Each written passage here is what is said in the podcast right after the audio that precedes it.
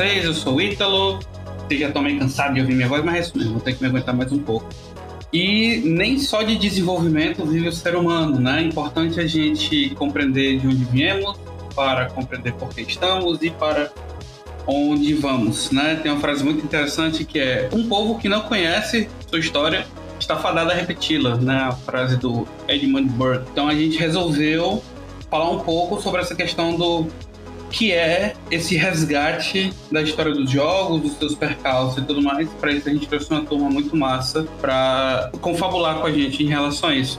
Mas aí eu vou passar pro Toy, porque o Toy é jovem há mais tempo em relação a mim, e aí vai ser muito massa ele liderar, né, hostear esse episódio aqui com a gente. Vai lá, Toy. Olá, pessoal. Edward Facuna aqui, Toy, vulgo Toy, mais conhecido como Toy, programador.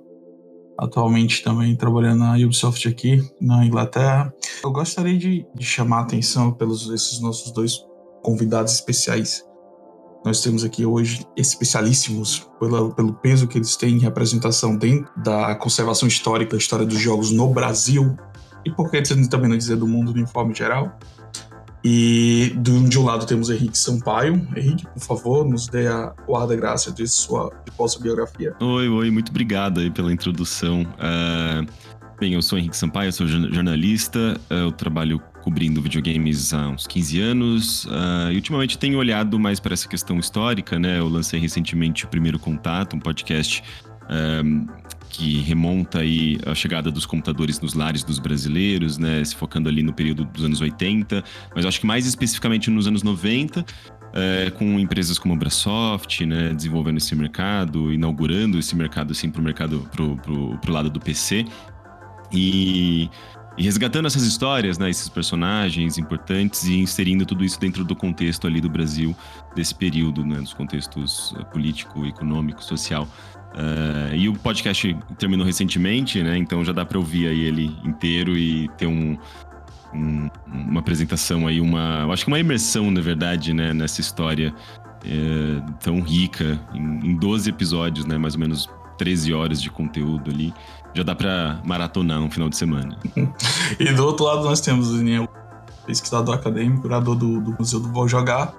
Daniel, por favor, faça graças e sua biografia também conosco. Oi, gente, olá a todos. É um prazer estar aqui com vocês conversando sobre este tema que vem ganhando uma dimensão bastante interessante no sentido de que a gente realmente está se conhecendo um pouco mais, né? Ah, os grupos de protagonismo, de desenvolvimento de jogos hoje, eles já têm uma grande história com os jogos, de memórias afetivas, de conexões, e essa provocação que vem de vocês em fazer essas ligações, essas conexões e os estudos que vão aparecendo cada vez mais, só elucidam a importância desse tema, né? Então é para isso que nós estamos aqui para bater papo, papo que não envolve não somente uma questão nostálgica, mas como isso tem a ver com o universo do ecossistema de jogos no planeta. Obrigado pelo convite mais uma vez. Excelente, pessoal.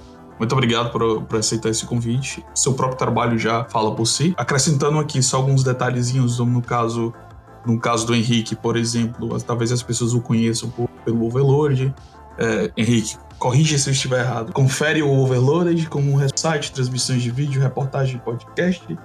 É, foi professor da, do curso de Jogos Digitais da Universidade. No caso, temos hoje, então, é, dois possíveis acadêmicos aqui, correto? Sim, eu fui professor, mas foi um período breve, digamos assim. Eu, eu Uh, queria ter me mantido na academia, não consegui por muito tempo, voltei para o jornalismo. e eu estou tentando retomar para academia, mas aí sempre aparece alguma coisa, algum projeto à minha frente. No momento é o primeiro contato, né? Que eu continuo trabalhando nos desdobramentos aí. Mas vamos, vamos ver, vamos ver se eu consigo voltar para academia. É meu, é meu, meu objetivo. Assim. E Daniel, do seu lado, você também tem, fez a publicação em 2010 dos Jogos Eletrônicos 50 anos de interação e diversão, correto? Exatamente, talvez a primeira publicação que envolve a história dos jogos em português, ainda em 2011. É, inclusive hoje no, no um, um dos, uma pessoa que doou um item para o museu E não, não tô brincando, ele veio com um livro e falou assim: ah, você aproveita e me dá uma dedicatória. E ele foi falar da história dele. Foi falar da história dele com aquele livro, né? Que ele também é jornalista e todos os jornalistas e professores da Universidade Federal de Ceará eram contra o tema dele. Ele mostrou assim o livro assim na frente de todo mundo, ó, oh, tá aqui, ó, mas tem gente que escreve sobre isso, então vou fazer minha monografia sobre este assunto. Foi bem bacana. Mas, cara, é muito bacana, Daniel, você ter puxado isso aí, porque primeiro tem a ver né, com o nosso primeiro bloco.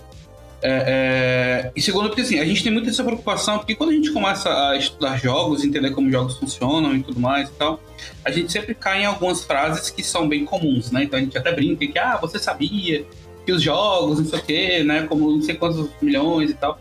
E virou até. A frase proibida. É, a, a, frase que virou até meme, né? Em alguns segmentos.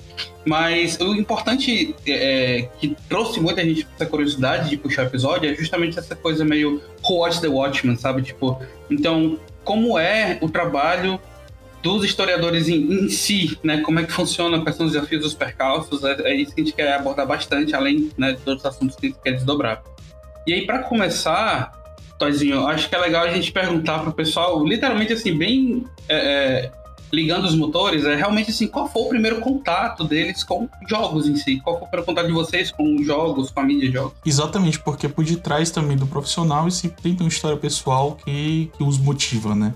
para chegar aqui. Porque onde onde vocês chegaram, por que vocês se dedica, resolveram dedicar tanto de sua profissão, de sua história profissional, para um, um subsegmento da cultura pop, que são os jogos digitais e não digitais. Daniel, você poderia contar um pouco o que é que te motivou para vir trabalhar então com jogos? Tranquilo, tranquilo. A gente, inclusive, a gente participou de um edital aí que tinha que escrever a trajetória, sua trajetória com a linguagem. E aí tá bem latente essa, essa pergunta, até porque às vezes eu me pergunto mesmo, será que eu tô sabendo mesmo de onde é que eu vim nessa jornada tão longa, né? Porque eu tenho 45 anos, né? E não foi difícil fazer uma conexão direta com esse tipo de cultura, porque eu, eu sou testemunho ocular da história. Parece um pouco dinossáurico, né? Mas os jogos têm 50 anos, nesse sentido, 60, e chegaram no Brasil mais ou menos há uns 40 anos atrás. Então, é uma, foi uma questão de uso mesmo, de memória afetiva e conexão, né? Desde o Pong, da primeira geração dos consoles, saindo aí pela tangente, usando brinquedo eletrônico, usando é, aparelhos diversos com a televisão que não necessariamente são eram jogos, interações que você tinha para a internet, os PCs, né? Da, daquela zona de, de jovens que assim como Mark Zuckerberg sonhavam em fazer uma empresa disruptiva como a Amazon, como o Facebook é hoje. Então, assim, foi uma construção que pegou a, a nossa, o nosso desenho enquanto criança, enquanto pré-adolescente, adolescente e adulto, através das mídias de inovação. Eu acho que hoje eu consigo entender nesse sentido. Por que, é que essa trajetória me chamou muito? Porque é muito, muito diferente de você perceber, isso é, isso é uma análise que eu faço de reflexão já bem amadurecida, como pessoa mais velha aqui do grupo, talvez, é dizer assim, cara, eu poderia estar respondendo essa pergunta dizendo assim, poxa, cara, porque jogo, o jogo faz parte da minha vida. No sentido de que né, me divertiu muito, me atendeu a alguns problemas que eu tinha de é, relação de sociedade, com amigos, com pessoas, né? Mas agora eu vejo que ele foi realmente uma forma de construção de eu, de eu ser um profissional inovador, resolver problemas, enfrentar desafios diferentes porque ao longo da vida a gente sempre ficou, através de divertimento, construindo esse pensamento, esse pensamento de disruptivo de ser, né? E, faz a gente, inclusive, né, ser um pouco mais conectado. Então, nos anos 70, eu tinha conexão com Pong e eu ficava pensando como é que aqueles elementos visuais passavam por dentro dos fios. Naquela ingênuo pensamento de criança e compreender um universo intangível que ela, que ela observa até você descobrir, ter o Eureka, dizer assim, caramba, é uma coisa chamada bit byte. Né? Então, foi, foi nessa percepção que eu realmente me estendi e que, tipo, pô, se isso existe, eu vou estudar, não vou somente jogar. Eu vou construir uma experiência aí de, de compreender, né? Até, né, pós faculdade, dizer assim, bom, agora eu tenho que entender isso como linguagem, como movimento social, como ímpeto político de transformação das pessoas através dessa conexão dos jogos. E é onde eu me, me situo hoje, né? É, como ativista, utilizando esse repertório de conhecimento me apropriando dos espaços culturais, é, construindo essas relações, essas conexões e conversas. E conhecendo pessoas como o próprio Henrique, o próprio Henrique que me convidou também para participar uhum. do projeto dele, vocês e todo mundo que está dentro dessa desse, desse desvendar e de simplesmente não só jogar e construir o porquê das coisas. É, para finalizar, eu tenho uma teoria, que eu inclusive passo isso muito para os meus alunos entrantes dos cursos que eu estou prestando, é que existe, hoje, hoje existe uma busca pela qualificação do conteúdo, algo que vocês provavelmente vão abordar ainda hoje, que é o fato de dizer assim, cara, se produz muito conteúdo, mas uhum. pouco conteúdo de qualidade. Mas eu não vou dizer produto de qualidade, não, vou dizer conteúdo com valor. Esse valor que constrói a reflexão. E o historiador está no, no topo dessa cadeia de produção na obrigatoriedade de fazer as construções do conhecimento e construir esses, é, é, esses conteúdos para que eles vão além da informação nativa do fruir, mas também do fazer a pessoa se provocar, se mexer, refletir, discordar e construir novos pensamentos. Bacana, bacana, Daniel. É legal que tu já emendou, né? Não, o interessante foi que eu acho que pela primeira vez, talvez, em todas essas conversas que a gente tenha tido com diferentes uhum. profissionais da área, talvez tenha sido a única reflexão que tenha feito esse chaveamento entre o que seria um caminho natural de se seguir. Ah, porque eu gosto de jogos, logo uhum. trabalharei com jogos. Ah, é meu caminho natural. Porque já que eu gosto de uma coisa, é óbvio que eu vou passar para ela. E, no entanto, uhum. o Daniel trouxe essa reflexão. Ele, como moldou é, essa, esse, essa forma de ele ver o próprio trabalho, dele se, se enxergar como pessoa dentro da comunidade, como isso construiu as ferramentas que ele precis, serão necessárias para ele ser o profissional que ele é hoje. Então, talvez tenha sido, um, eu acho que talvez seja uma das mais reflexões mais completas, Daniel. Agradeço muito pelo seu testemunho, foi bem interessante escutar isso. Talvez seja a primeira vez na vida que eu tenho escutado de toda a nossa, no, da nossa amizade ao longo desses anos aí, foi a primeira vez que eu tenho visto, escutado de ti essa, esse chaveamento que, putz, bem interessante. Né? É bem bacana, porque assim, querendo ou não, emenda um pouco com o que a gente ia perguntar, que é essa questão do, do estalo inicial, né? Tipo, não só o primeiro contato, mas agora eu decido fazer parte disso, como é que eu faço parte disso, né? E aí eu também queria ouvir do Henrique e do Caveira, que tá ali calado também, é, como é que foi esse primeiro contato, né, Henrique, com jogos em si, e esse estalo também que fez tu, ah, vou fazer parte. Sim, é, eu acho que eu, eu também, eu acho que eu sou um pouco mais novo que o Daniel, eu não cheguei a pegar é, alguns do, dos, dos, primeiros consoles lançados no Brasil. Né? Na verdade, eu tive o meu Atari, né? Foi meu primeiro console console que pelo menos eu tinha acesso em casa, na verdade era do meu pai. E eu comecei meio que com isso, assim, com essa tecnologia que chegava de forma atrasada pra gente, né? Porque, enfim, Brasil, final dos anos 80, eu sou de 85, final dos anos 80 a gente estava inserido ali num contexto de muito atraso tecnológico e. Uh, é, toda uma questão de hiperinflação, mas é, era a realidade que a gente tinha, né? Então, eventualmente, também tive acesso a outros consoles, mas uh, eu acho que talvez o que tenha me marcado mais tenha sido justamente o PC, quando meu pai pôde comprar um PC, e é sempre tem muita essa, dessa relação sim com meu pai, porque ele que me incentivava muito, ele é, comprou o PC, ele comprava revistas que vinham com CD-ROM, é, me incentivava a, a, ler é, revistas sobre videogames, porque ele percebia que era um interesse meu e eu devorava aquelas revistas, né? E ele via isso como uma coisa positiva. Então, certamente foi uma influência do meu pai. E, e com o tempo eu fui uh, não só absorvendo tudo isso, mas é, a partir das minhas vivências, né? Eu, eu, eu, não fiz jornalismo, na verdade eu fiz uh, design. Eu sou jornalista mais por profissão mesmo. Acabei indo trabalhar com revistas, uh, portais de internet, né? Em redações mesmo. Mas a minha formação é em design, que eu acredito que seja a mesma do Daniel também, por coincidência. Uh, e e eu acho que essa, essas vivências, né? Você uh, ir para faculdade, conhecer gente e ver como o videogame ele se encaixa não só na sua vida, mas na sociedade, como essas coisas se relacionam, né? Especialmente, uh, eu sempre tive muito contato com pessoas que não trabalham no meio de videogames. E eu sempre fui muito provocado por essas pessoas em pensar o videogame enquanto um componente da, do nosso tempo. Né, eu me lembro muito bem quando eu tava conversando. Eu tive, devia ter uns 22 anos, assim, bem no começo da minha vida adulta. Eu tava numa festa e eu tava ali com uns amigos, amigos da, do campo do audiovisual, do cinema. E um, um conhecido meu, assim, ele eu falei sobre videogame e tudo mais, ele falou: É, mas videogames não são políticos. E eu lembro que quando eu tinha 22 anos, isso ficou. Isso me, isso me soou muito estranho, assim. Eu nunca tinha parado para pensar É, e, e, eu lembro que eu dei uma resposta bem pouco convincente para ele, provavelmente, que ele até mudou de assunto. É, e isso acho que talvez tenha moldado, assim, muito da minha visão nos últimos anos, porque eu acho que nos últimos 10 anos eu, eu me dediquei em, uh, em trabalhar essa ideia. Como assim videogames não são políticos? É claro que eles são políticos. Uh, mas como eles são políticos? Né? O que que torna o videogame parte... Como que, como que o videogame dialoga com a sociedade? Porque então, até então a gente tratava o videogame apenas como entretenimento, né? Como um momento de diversão fora da, da vida habitual, meio que uma quebra de rotina, né? Uma forma de escapismo.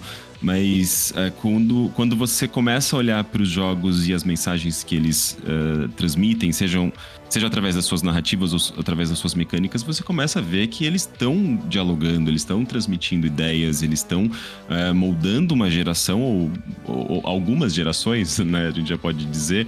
Então, é, durante os últimos 10 anos, eu acho que eu passei a maior parte do meu tempo é, enquanto jornalista de videogames, trabalhando isso. Então, eu produzi muitos ensaios sobre é, essa questão da relação entre videogames e sociedade, questões de gênero.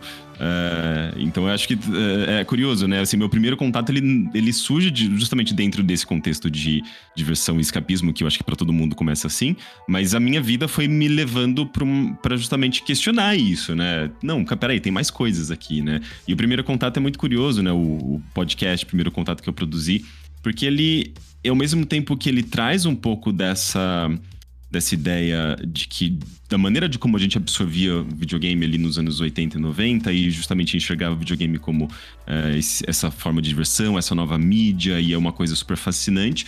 Eu abordo isso já dentro de um contexto, de uma perspectiva que eu adquiri ao longo da minha vida, que é o videogame enquanto cultura, enquanto tecnologia, enquanto algo grande que chega ali, invade a casa das pessoas e transforma, né, esse ambiente.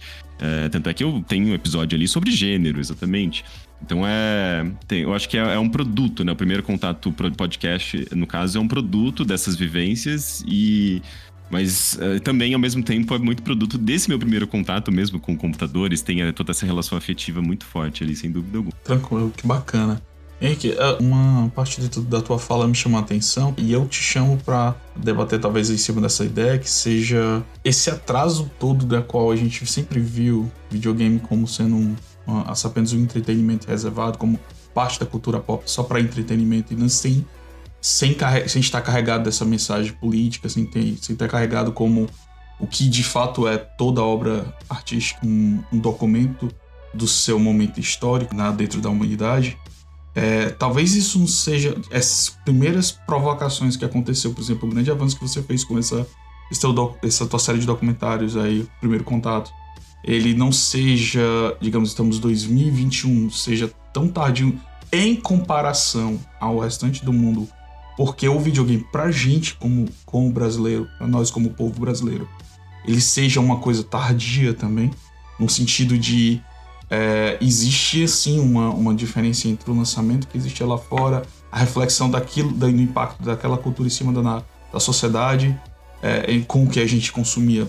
Às, às vezes, coisas de tipo, filmes chegavam a, a ter a diferença de, de, entre seis, sete meses de diferença entre o lançamento e, e, e chegada à popularização no Brasil, esse tipo de coisa, esse, esse gap entre as entre as, o seu lançamento, entre a cultura e a gente consumindo sempre as coisas com atraso, talvez também não, não, não reflete também no tempo que a gente levou para identificar nele como impacto. E isso eu faço essa pergunta justamente para puxar a questão de é, como foi para vocês dar início a, a enxergar isso, ah, existe uma necessidade de preservação da, da história dos jogos no território nacional no Brasil. É, como foi para vocês terem chegado, chegar a esse ponto de assim, olha, poxa, realmente é algo que é preciso ser trabalhado porque não está contido, não está é, contemplado pelas ações que a gente vê no Brasil como comunidade. Eu vou fazer o seguinte, como eu sei que o Henrique tem muito, muito material econômico, político saindo do trabalho dele, eu vou tentar ser mais sensorial nessa resposta. Né? Por exemplo, a gente não via atraso naquela época. Não tinha, não existia como você ter um parâmetro de comparação de atraso. Tudo era para a gente uma incrível novidade e era praticamente impossível você estabelecer de forma global uma relação em que, em que a gente sabia que existia o crash. Para a gente nunca existiu o crash, né? Dos videogames em 83, na verdade foi onde teve o nosso boom, né? É, antagonicamente falando. Então, A gente Verdade. não sentiu isso, não percebemos essa conexão, né? É, mas ao mesmo tempo, a, a gente, ao longo dos anos se conectando, e aí vem a questão, para a minha percepção sensorial, brasileiro, né, principalmente, ele mantém muitas relações culturais, né? Ele tem o costume de vivê-las bastante intensamente e construir os seus repertórios, mas eh, ele não constrói os seus legados, né? Isso é um, problema geral quando a gente fala de, de, preservação histórica em todas as dimensões. Ah, mas, ao mesmo tempo, quando a gente oferece algumas... É, como o digital é muito fácil e o videogame, né, por ser o grande, vamos dizer assim, representante dessa, dessa construção cultural, é, é muito evidente quando a pessoa fala ah, videogame, ah, joguei. Ah, eu joguei, né?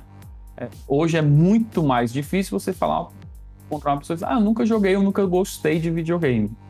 Ah, isso vai, obviamente, ao longo de, de, cada geração se tornando uma pergunta até inócua.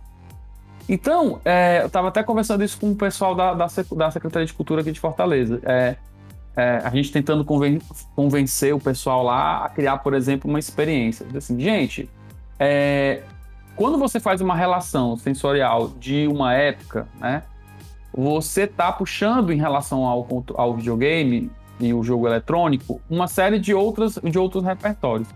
Então, se eu crio um espaço físico é, de experimentação dessa cultura, eu inclusive mudo a própria perspectiva. Vou dar um exemplo muito clássico aí, envolvendo um pouco, evocando a minha arquitetura agora, que é né, minha alma mater aí. Uh, Para quem não sabe, eu sou arquiteto de formação. Quem está nos escutando. É, nós jogávamos videogame sentados no chão, com um móvel e uma televisão de 14 polegadas em cima. Então eu tinha uma perspectiva totalmente diferente quanto criança, sentado, olhando um ponto de fuga diferente, com o, o pescoço mais acima enxergando a TV em uma dimensão menor. Ah, todas essas construções de tamanho, de espaço, de escala, de cor, de luz, de volume, são possibilidades de você ver a maneira pela qual eu consumi aquele produto naquela época. E me dá um, um, uma construção X aí, de valor. Isso tem valor, né? E eu faço uma comparação, por exemplo, com o que tem hoje. Uh, você pode criar inovação a partir desse pedaço, a partir desse momento. Então, assim, eu vejo aí, mais uma vez, tem uma série de outras vantagens, mas eu estou dando aqui um, um espectro sensorial.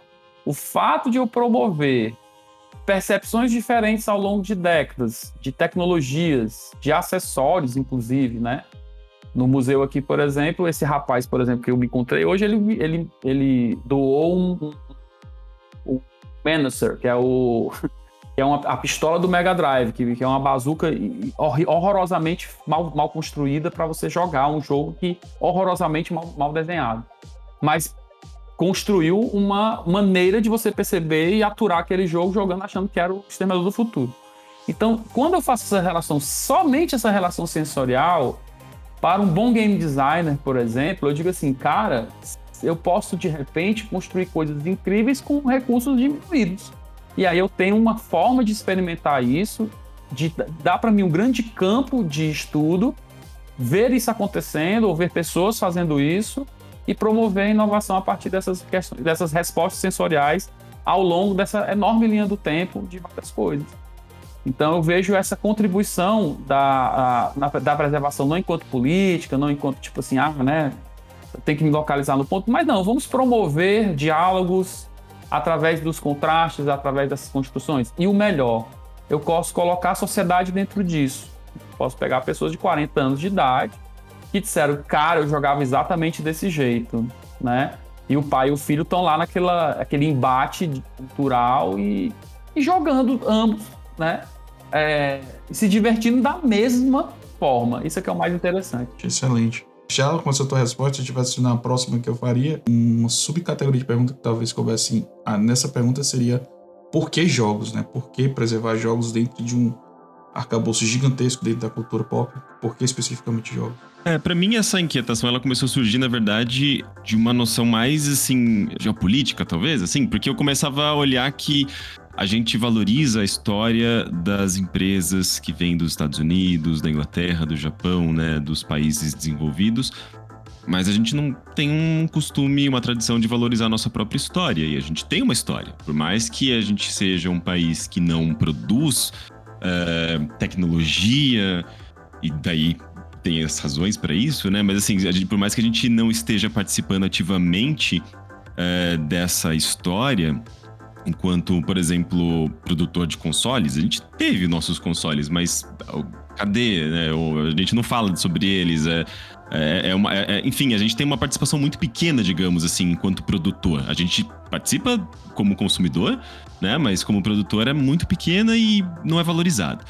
E, mas apesar disso, a gente tem justamente essa nossa trajetória. A gente tem nosso contexto, a gente tem ali um videogame entrando dentro de um contexto uh, cultural, econômico, político no Brasil e fazendo parte da vida das pessoas. Uh, e continuando esse mercado, essa indústria e se desenvolvendo. Hoje a gente participa enquanto desenvolvedor de jogos, né?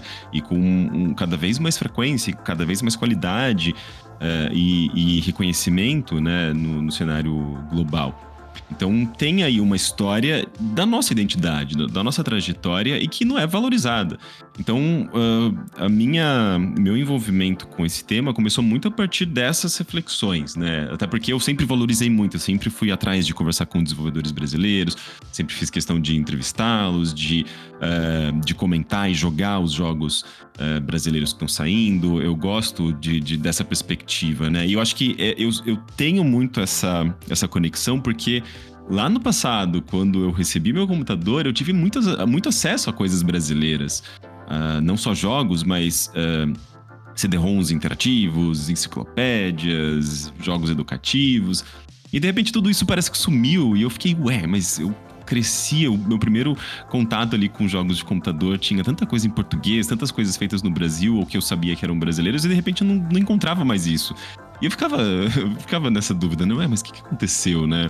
É, e a gente, daí, só eu acho que agora entendendo, assim, fazendo, produzindo esse conteúdo do, do, pro primeiro contato, podcast, que eu, as coisas meio que se encaixaram, né? Ah, foi meio que um, um, um boom ali naquele momento, muito por conta do, do, do, plano real, né? Da situação econômica no Brasil. E a gente consegue, começa a entender esses, essas ondas, né? Começa a entender como a indústria de, eh, eh, de, de, software, como o mercado brasileiro ele reagiu a tudo isso, né? Eu acho que partiu muito dessas, dessas percepções, né? De que a gente valorizava muito mais a indústria lá fora do que a nossa própria. E é, e é curioso, né? Que esse sinal verde que eu tive para produzir esse podcast e tudo mais, uh, eu eu fui me envolvendo tanto a partir dessas entrevistas, né, que eu fazia, eu fiz mais de 50 entrevistas para uhum. esse podcast, então eu, eu tenho, eu consegui obter essa história oral, que eu acho que é extremamente valiosa, né? A partir dessa, da história oral, você, você tem ali a perspectiva das pessoas que viveram é, esse período, viveram essa história, que protagonizaram essa história. E, e, também comecei a construir a partir da pesquisa, né? Então, muito acesso ao acervo de jornal, de revista. E, e, você vê quando esses dois pilares, digamos assim, da história, elas, eles se conectam, né? Você tem algo muito poderoso, assim, porque você tem justamente as vivências as experiências e você tem ali uma, uma cobertura, né? Isso, uh, um registro jornalístico daquele momento. É, dessas coisas dialogando, né? E daí, no meu caso, ali, como, digamos, um, a pessoa que está montando esse quebra-cabeça, né? Então, o primeiro contato eu sinto que ele tem esse, uh, essa qualidade de juntar as coisas e contar uma narrativa gostosa, assim, pro ouvinte, né? E eu acho que isso acaba facilitando muito e valorizando a história. Você acaba se envolvendo, mesmo que uma pessoa que, sei lá, não tenha vivido isso, ela vai perceber através dessa do, do, podcast, que é justamente uma construção, uma narrativa envolvendo história, envolvendo esses personagens, ela vai se envolver, ela vai se transportar para esse período. E eu acho que isso acaba sendo muito poderoso porque eu, eu não sou só alguém falando assim, olha como no meu tempo era melhor, sabe, essa visão saudosista, não é só saudosismo, não é nostalgia. Isso pode ser um efeito para quem viveu aquele período e está consumindo o, o, o, podcast. Porque ele tá, ou ela, né, a pessoa tá tá relembrando de coisas, né? O podcast ele tem esse poder de abrir ali umas comportas na memória. Mas eu acho que ele vai além disso, né? Justamente como ele traz uh, essa, esse conteúdo uh, construído com uma narrativa e um storytelling uh, interessante, uma produção também audiovisual muito boa. Uh, audiovisual não, né? Auditiva, no caso, né? Audiovisual é, é meu sonho, e quem sabe levar um dia pra Netflix e plataformas de streaming. Mas é, como tem essa construção sonora, né? E esse contexto da época, né? Não é só o jogo, não é só o computador, é, é a cultura daquela época, né? Tá, tá, tudo amarrado com o que era o Brasil naquele momento. Então você acaba introduzindo a pessoa a, a um cenário muito diferente do cenário que a gente tem hoje e valorizando essa história, né? Eu acho que acaba sendo causando, causando esse efeito que eu adoraria ver agora, né? Que o podcast já, já, já, foi publicado, eh, esse efeito de valorização mesmo, de uh, pessoas se interessando em cavar ainda mais e falar sobre isso e investigar outras áreas, né? Justamente com essas características, fugindo um pouco só do saudosismo uh, e, e, e cavando ali enxergando o videogame como um objeto uh, histórico mesmo, né? Que faz parte da, de, desse tempo, que faz parte da história do Brasil. O que o Henrique falou é interessante. Quando eu tive a felicidade de visitar um museu lá em Nova York, quando eu fiz uma viagem para lá, eu, obviamente, né, tarado por museus, eu tentei por máximo de museus, museus possíveis em Nova York, em um período de quatro, cinco dias, né? E não consegui fazer alguns tours, porque são museus enormes. Mas em dois, dois deles, que foi o MoMA e o, e o Match, é, o que eu percebi ali como né, cidadão infiltrado, né, dentro desse, daquele momento, é que as pessoas, elas não somente enxergavam aquele espaço como esse, vamos dizer assim, né, o, o bastião da preservação ali, não. Eles procuravam a, agregar algum valor às experiências que elas estavam lá.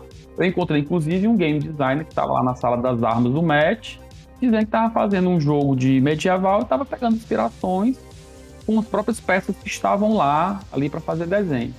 E aí isso me, me coloca algumas provocações, por exemplo, dessas relações e como isso pode gerar para os desenvolvedores é, insights incríveis é, e que no mundo inteiro a gente não tem capacidade de promover isso e que talvez ah, no Brasil, especialmente no Ceará, a gente possa vir a construir esse tipo de relação, é dizer o seguinte, por exemplo, uma pessoa que entende o mercado de jogos do passado e ele vai fazer comparações entre as mecânicas de monetização, entre aspas, dos aparelhos, eu não consigo entender como ninguém ainda viu uma relação muito próxima entre a forma de eu chegar para um consumidor num fliperama dos anos 80 e comprar ficha e saco e saco de ficha para perder jogo em um minuto e a mesma técnica de, de fidelização e monetização que você tem nos smartphones hoje.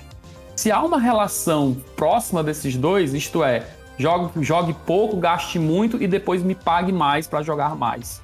Então, por que, que os alunos não fazem um estudo nos arcades e as mecânicas que eles criavam para poder construir essa recorrência financeira e de repente construir novas ideias não ficar replicando os mesmos Candy Crushes da vida?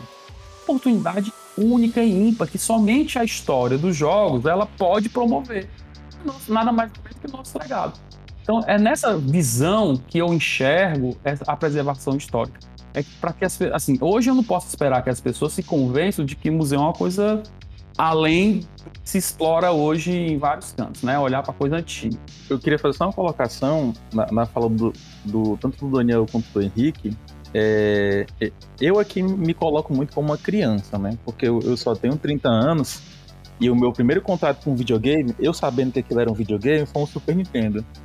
Então, isso aqui está sendo uma verdadeira aula de, de, história, né? E uma coisa que o Daniel provocou agora, que eu hoje, hoje eu tenho a oportunidade de dar aula na, na, na universidade há, há, pouco menos de dois anos, e a gente tem uma cadeia lá para estudar o fundamento de jogos, e é incrível como o, o perfil de alguns alunos é muito imediatista, de já querer pular para o agora e querer é, é, ignorar o passado, como se, ah, isso daqui é coisa antiga.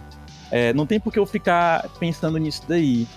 E é, é, extremamente importante, é, principalmente a gente tem uma limitação muito grande hoje de, de conteúdo na nossa língua, né? Então todo mundo tem que procurar aquele artigo, aquela pesquisa que foi feita em outro país, né? Acho que como qualquer é, questão tecnológica, a gente acaba importando muito, inclusive o artigo e conhecimento. né? E fica, às vezes, o, os alunos ele, eles são limitados pela. Eles não conseguem ver a importância que é parar para ver a história.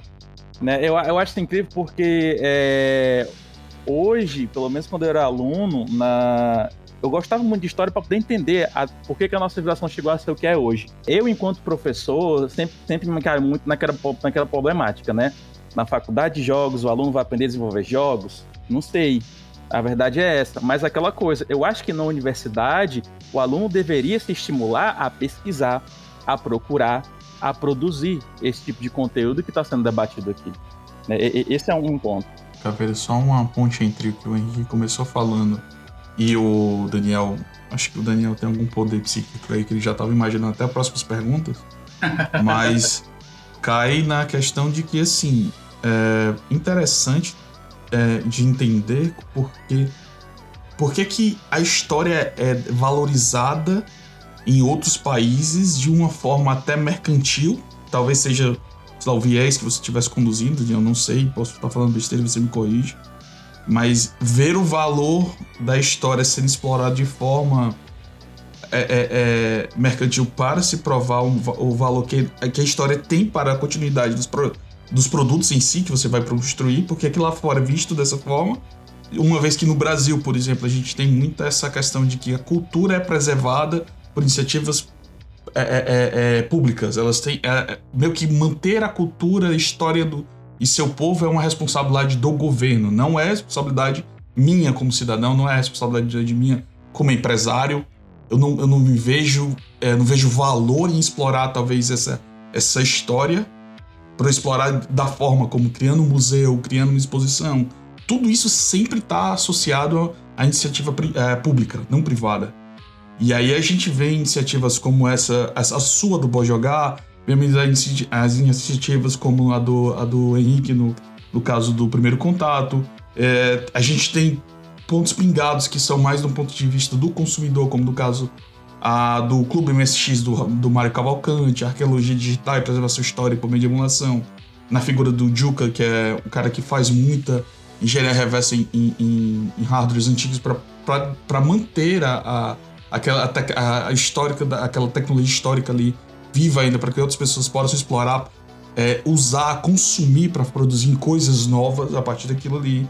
Ou a própria retrocomputaria do pessoal da, do Giovanni Nunes, o César Cardoso, e aí a gente vai pro o Garré também. Então, tem diversas outras iniciativas, mas que partem do indivíduo isolado ou de uma iniciativa de duas, três pessoas aqui e acolá. Será que falta para o Brasil essa, talvez essa visão mais empreendedora de utilizar a história também como uma peça fundamental para que você construa coisas novas, como se fosse um pré-requisito para que você entenda, antes de construir algo novo, você precisa entender isso aqui que se passou. E isso daqui é um produto também que você precisa consumir? Ou estou ficando louco com essas associações? Eu tenho a impressão que a gente valoriza muito mais a história que de fora, né? Dos, é, eu acho que talvez seja até um efeito do, do, Brasil enquanto colônia, assim. A gente foi colonizado e a gente tem a nossa própria história.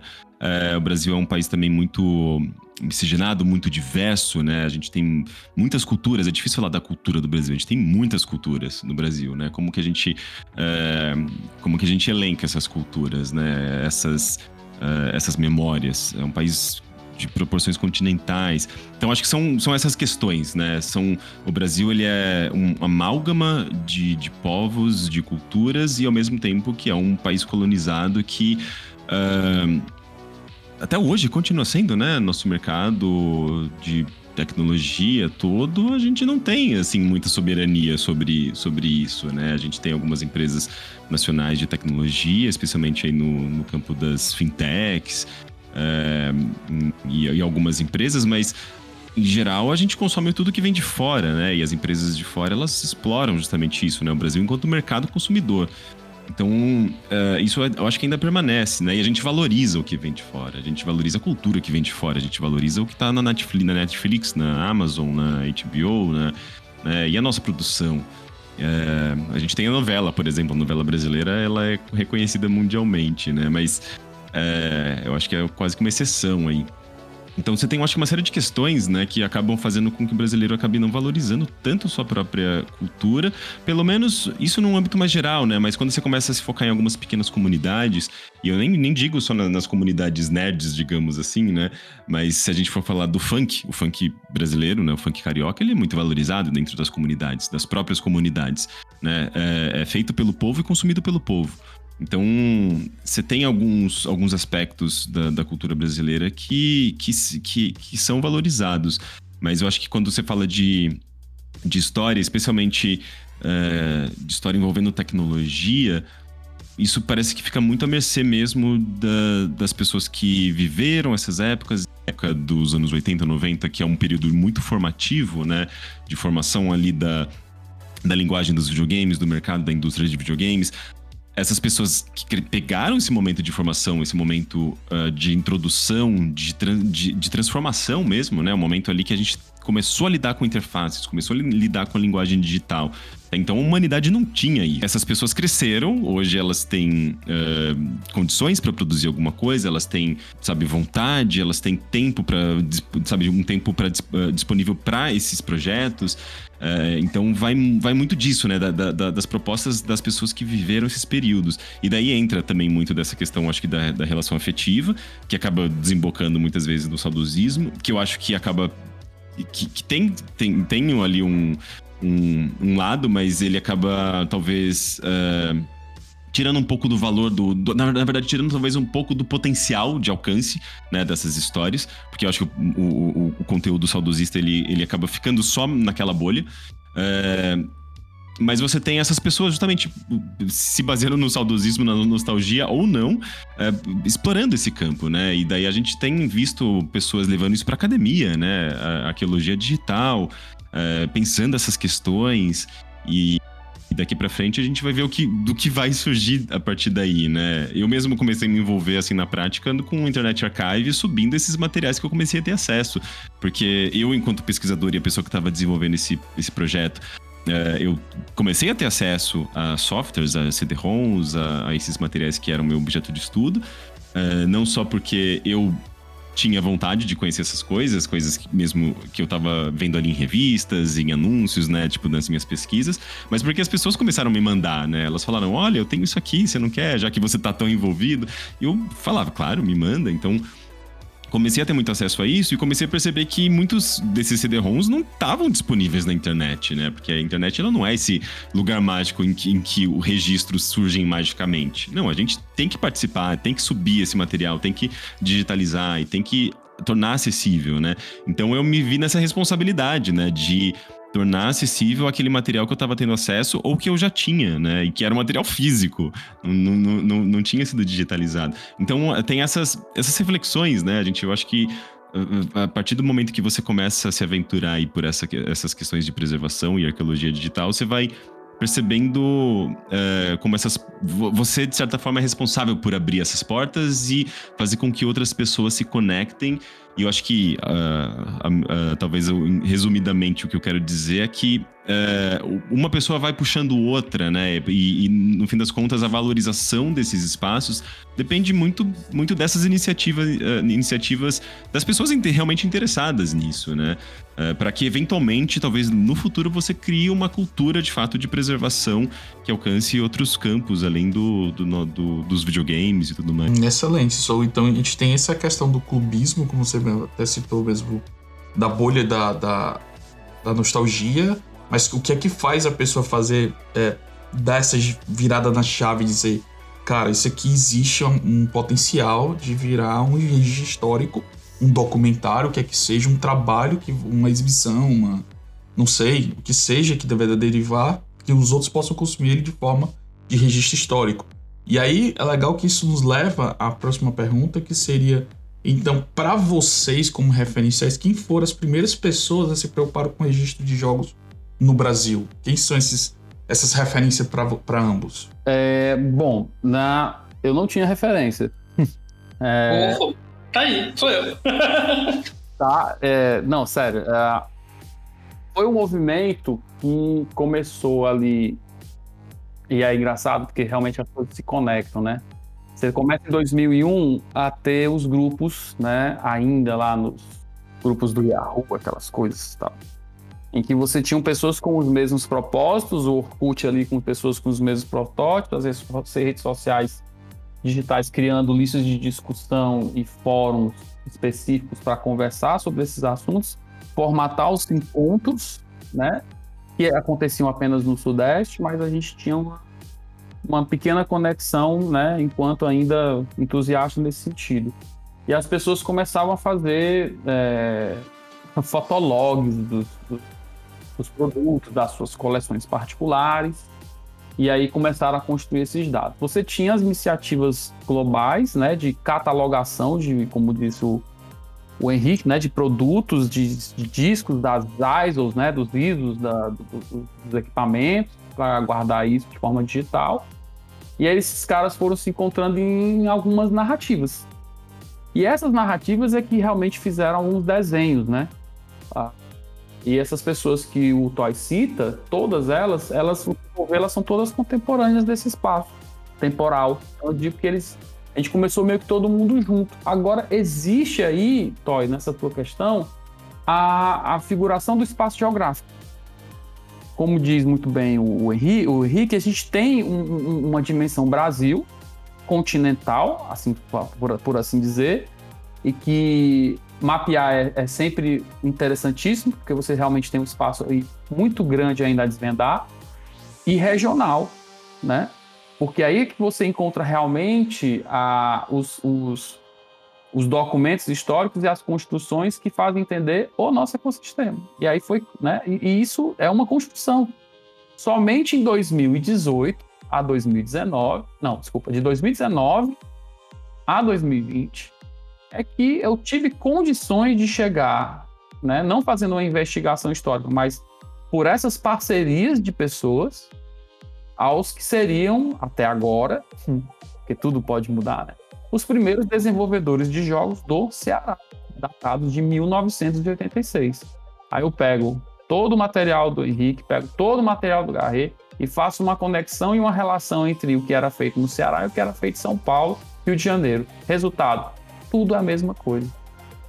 Aí a gente é, a gente vê o valor de um país altamente miscigenado, diverso, laico, que precisa respeitar as suas, as suas regionalidades e ao mesmo tempo fazer essas conexões.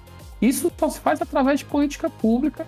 E aí, responder aquela pergunta anterior, Toy, você não está louco, não, você está perfeitamente correto. Mas eu não posso, mais uma vez, emular a burguesia europeia né, e pós-americana independente, que construía a, o seu legado artístico para se diferenciar da igreja ou de outros, vamos dizer assim, né, uh, grandes referenciais para dizer que ele tinha algo a mais para justificar o capitalismo de suas coisas, porque realmente os grandes financiadores da historiografia no mundo são empresas privadas, né, o que seria um natural contrassenso, mas ao mesmo tempo, quando eu tinha um Atari, eu não tenho o meu Atari que eu jogava naquela época, eu tinha que vender para comprar um Phantom. E, enquanto que nos Estados Unidos está tudo dentro de um de uma garagem, porque ele tem um poder de compra lá que ele pode sair almofambando e guardando tudo e num bazar, lá e descobre que existe a demo do jogo do Michael Jackson, que ninguém nunca viu, do Mega Drive, com uma música inédita, porque o programador morou naquela casa e deixou a fita lá. Então, a, é, essa brincadeira de Indiana Jones digital, no Brasil, ela é mais séria, mais hardcore, o nível é um pouco maior. E a gente realmente tem que entender e compreender essa questão do poder público nesse protagonismo, né? uma vez que o nosso desenho é diferente dos de fora, compreender um pouco essa questão e estamos fazendo isso, acho que é relativamente, é, relativamente bem, né? O que escolher o governo adequado. Mas isso é outra história. Nas construções é, que a gente tem hoje dos grupos, que você citou, por exemplo, a turma é super feliz. E eu vou citar um case de sucesso. É impressionante a quantidade de crowdfunding que esses caras fazem. É, fizeram recentemente um de carta de, de baralho com os videogames. Eu nem sabia. E já estava pago esse crowdfunding para fazer a publicação. Né? Então, assim, vamos, vamos comparar com jogos de tabuleiro. É um grupo nichado ali que mantém viva essa questão cultural e que o protagonismo de alguns, posso me incluir nesse grupo, é de extrapolar um pouco essa dimensão e dizer assim, tá, agora eu quero gerar valor para a sociedade em relação. Então eu tenho que procurá-la, eu tenho que oferecer a ela alguma algum insumo que não seja só o que ela espera desse pessoal meio estranho, meio old school, grind e todos os nomes que vão surgir, né? Que eu já vivo, venho vivendo ao longo da minha carreira. Fui nerd, já fui geek, já fui hipster, já fui. Hoje eu talvez, talvez hoje eu seja um velho Jedi, mas, enfim. É, né? Então, nessa, nessa visão, a gente tem que oferecer. E é um, é um, um processo educacional. E falando especificamente de historiografia e museu como uma maneira de apresentar isso para as pessoas, além de um livro, além das aulas, além dos fundamentos de jogos, das disciplinas, é você estar tá brincando, estar tá interagindo e ao mesmo tempo fazer a educação dessa pessoa em consumir melhor esse produto, consumir melhor este, este dado e fazer com que ele construa suas próprias opiniões a respeito disso, né?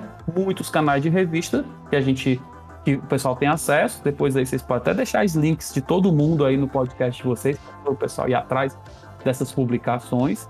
Boa parte delas ela tem um quê de, de opinião de construção. Elas, a historiografia em si ela é pouca mesmo. Não tem assim um Wikipedia brasileiro dos jogos. Os maiores que tem é o VGDB, que é o de jogos, do Edson é. E é, é eu ia precisava de citar agora. Né? né? Tinha que citar ele. E tem o Ball Jogar, que ele brinca com os consoles e com algumas relações de game design de alguns jogos, né? Que, que, são, que são propriedades naturalmente brasileiras, vindas de estudos e pesquisas naturalmente brasileiros. Né? Os outros, eles fazem conteúdos em outras plataformas que não são historiográficas. Elas apenas são YouTube, ali, tal, gameplay e tal que também devem ser mencionadas porque são registros, né? Eles não morrem mais, está lá, o cara jogou e tal.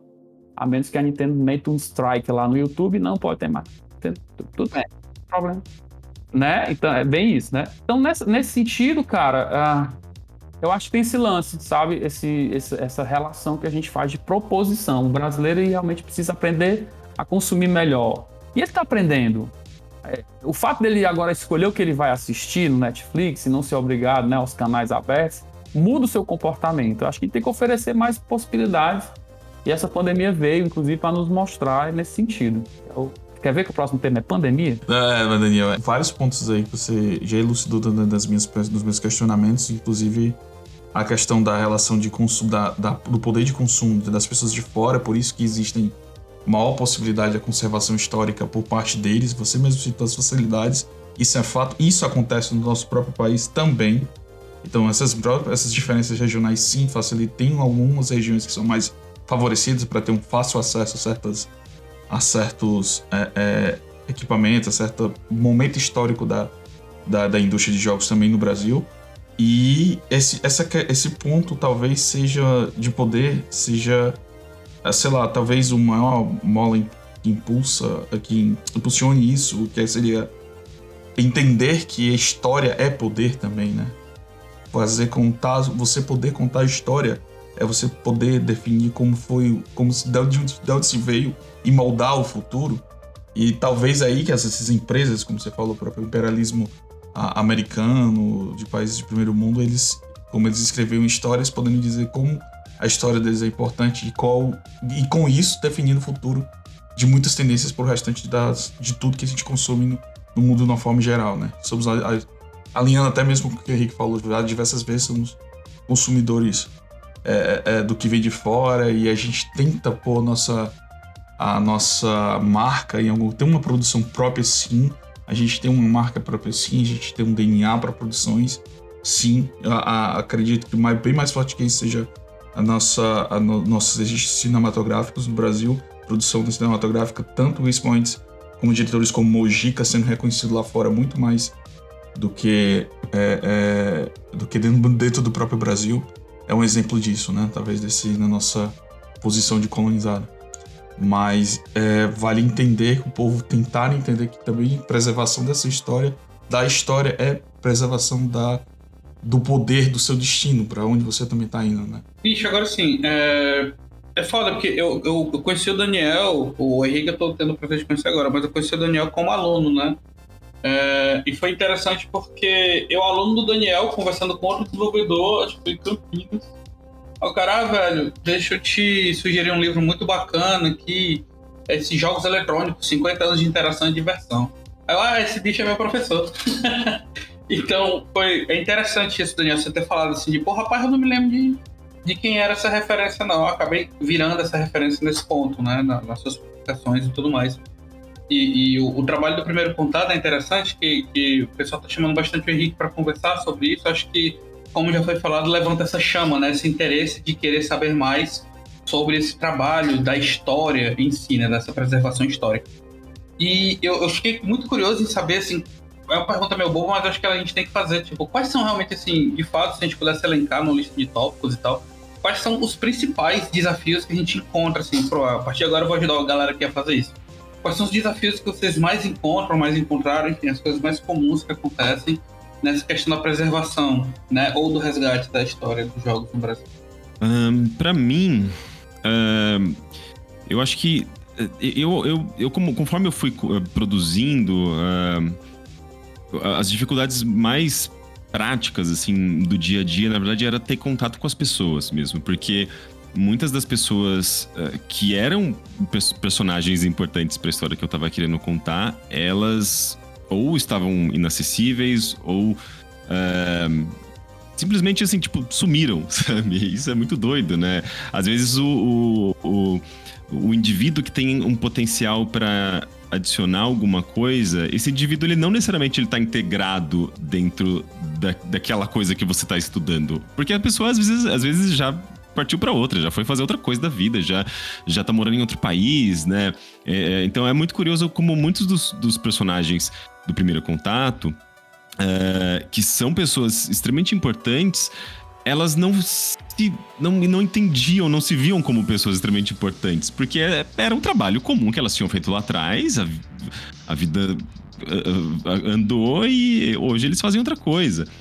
E, e então é, é, importante ter justamente uma pessoa que vai uh, entender que existe uma história ali a ser contada, que existe um, um uh, que reconhece aquele campo como algo valioso para ser trabalhado enquanto registro, enquanto memória, para pegar, né, tipo, consultar essas pessoas que viveram uh, esse momento e que têm, sabe, justamente essa história oral para compartilhar e convencer essas pessoas de que é importante fazer isso, né?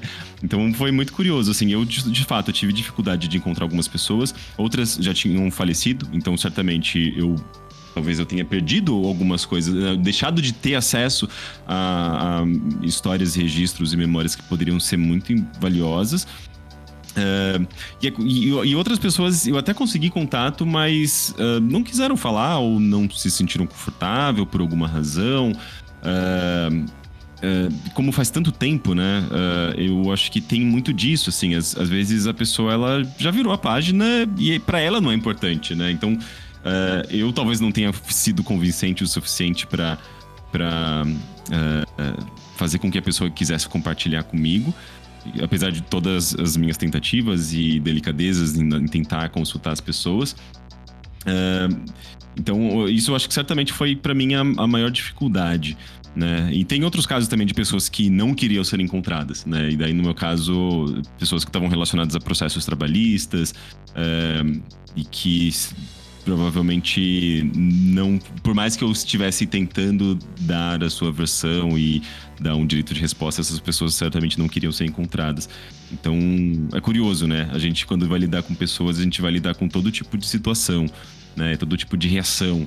Né? Então, isso para mim, enquanto uh, documentarista, né? A pessoa que está contando essa história a partir dessas entrevistas, eu acabei lidando com, bastante com isso, né? Com essa dificuldade. Porque é muito diferente, né? Quando você está inserido ali num contexto, sei lá, num, num, num, clube, né? Vocês mencionaram essa coisa, tipo, num grupo de pessoas com os mesmos interesses, compartilhando as mesmas. É, é, compartilhando os mesmos interesses, né? E as memórias. É, é, é, fácil, porque essas pessoas se conhecem, ou se não se conhecem necessariamente, elas têm em comum é, já esse é, essas lembranças, essas memórias, esses gostos. Mas no meu caso, eu estava justamente tentando centralizar as pessoas que, está, é, que viveram esse período e que tiveram essa importância nessa narrativa, mas que não estavam espalhadas por aí, né? E ninguém imaginava que alguém em algum momento da história ia querer reunir todo mundo, não, não literalmente, né? Até porque eu tava em pandemia, então eu conversei com cada pessoa individualmente, mas querer reunir essas histórias para contá-las de uma forma uh, coesa, né? né? Juntar esse quebra-cabeça e, contar, fazer um documentário ali. Uh, então é, é, é, bem curioso. Eu até fiquei pensando, depois que eu produzi isso, eu fiquei pensando que outras histórias eu posso contar que pode ser interessante e que, que fuja um pouco dessa, dessa coisa do óbvio, né? Ah, chegada dos consoles no Brasil. Tipo, isso já foi contado por algumas pessoas, inclusive, né? É, que histórias que estão faltando ser, ser contadas? É, e eu acho que a gente está vivendo esse período dos documentários, né? Até por conta da, dos serviços de streaming, e isso tem se popularizado.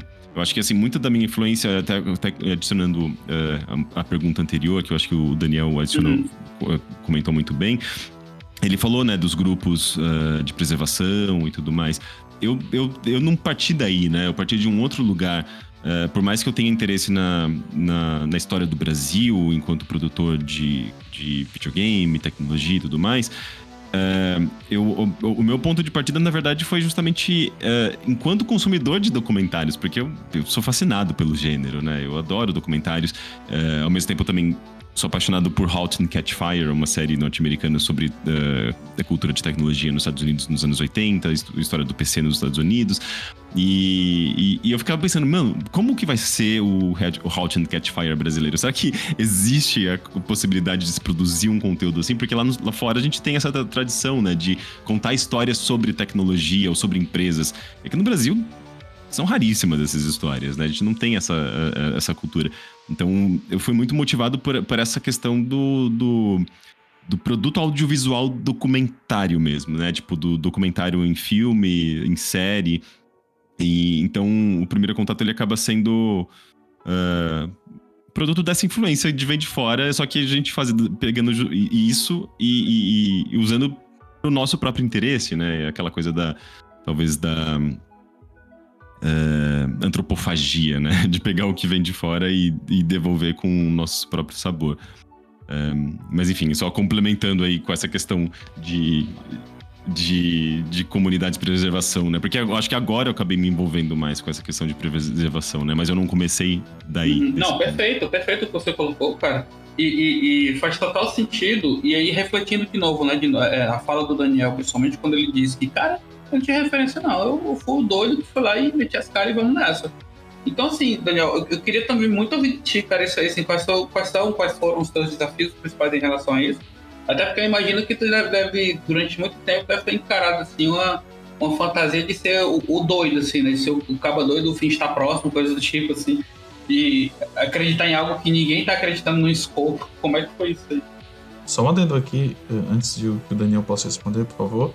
É, mas, Henrique, assim, talvez você tenha ido com. É aquela questão, quando é na nossa carne, quando a, a navalha é na carne, aí você vê a manifestação da forma qual a qual você recebeu aqueles áudios dos, dos ouvintes, né, cara? Você vê o, impacto que teve a tua, o teu trabalho na vida das pessoas, dessas pessoas, por elas quererem manifestar o que foi o videogame na vida delas.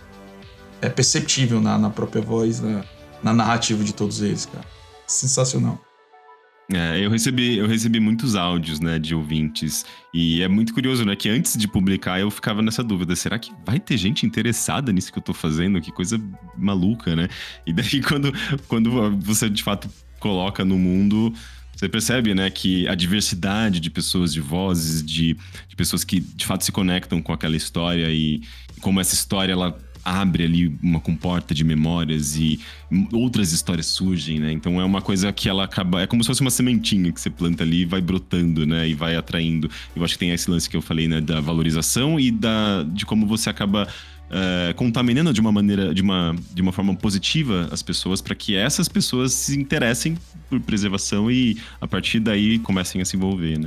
Completamente. O trabalho que foi feito pelo Henrique no primeiro contato é, é lindo, é muito, muito, muito impactante. A narrativa escolhida, a maneira pela qual ela é conduzida, o pace musical, as referências de áudio são realmente incríveis. Para as pessoas, todas as pessoas que eu fui fazer o, o contato e postar esse material, ah, pessoas comuns, assim, que amigos meus, né, que hoje estão fora, né, do, desses quadros, foram jovens que nem eu brincando videogame, tem outra vida, eles realmente pararam para escutar e, e, e se é, foram tra transportados. Né?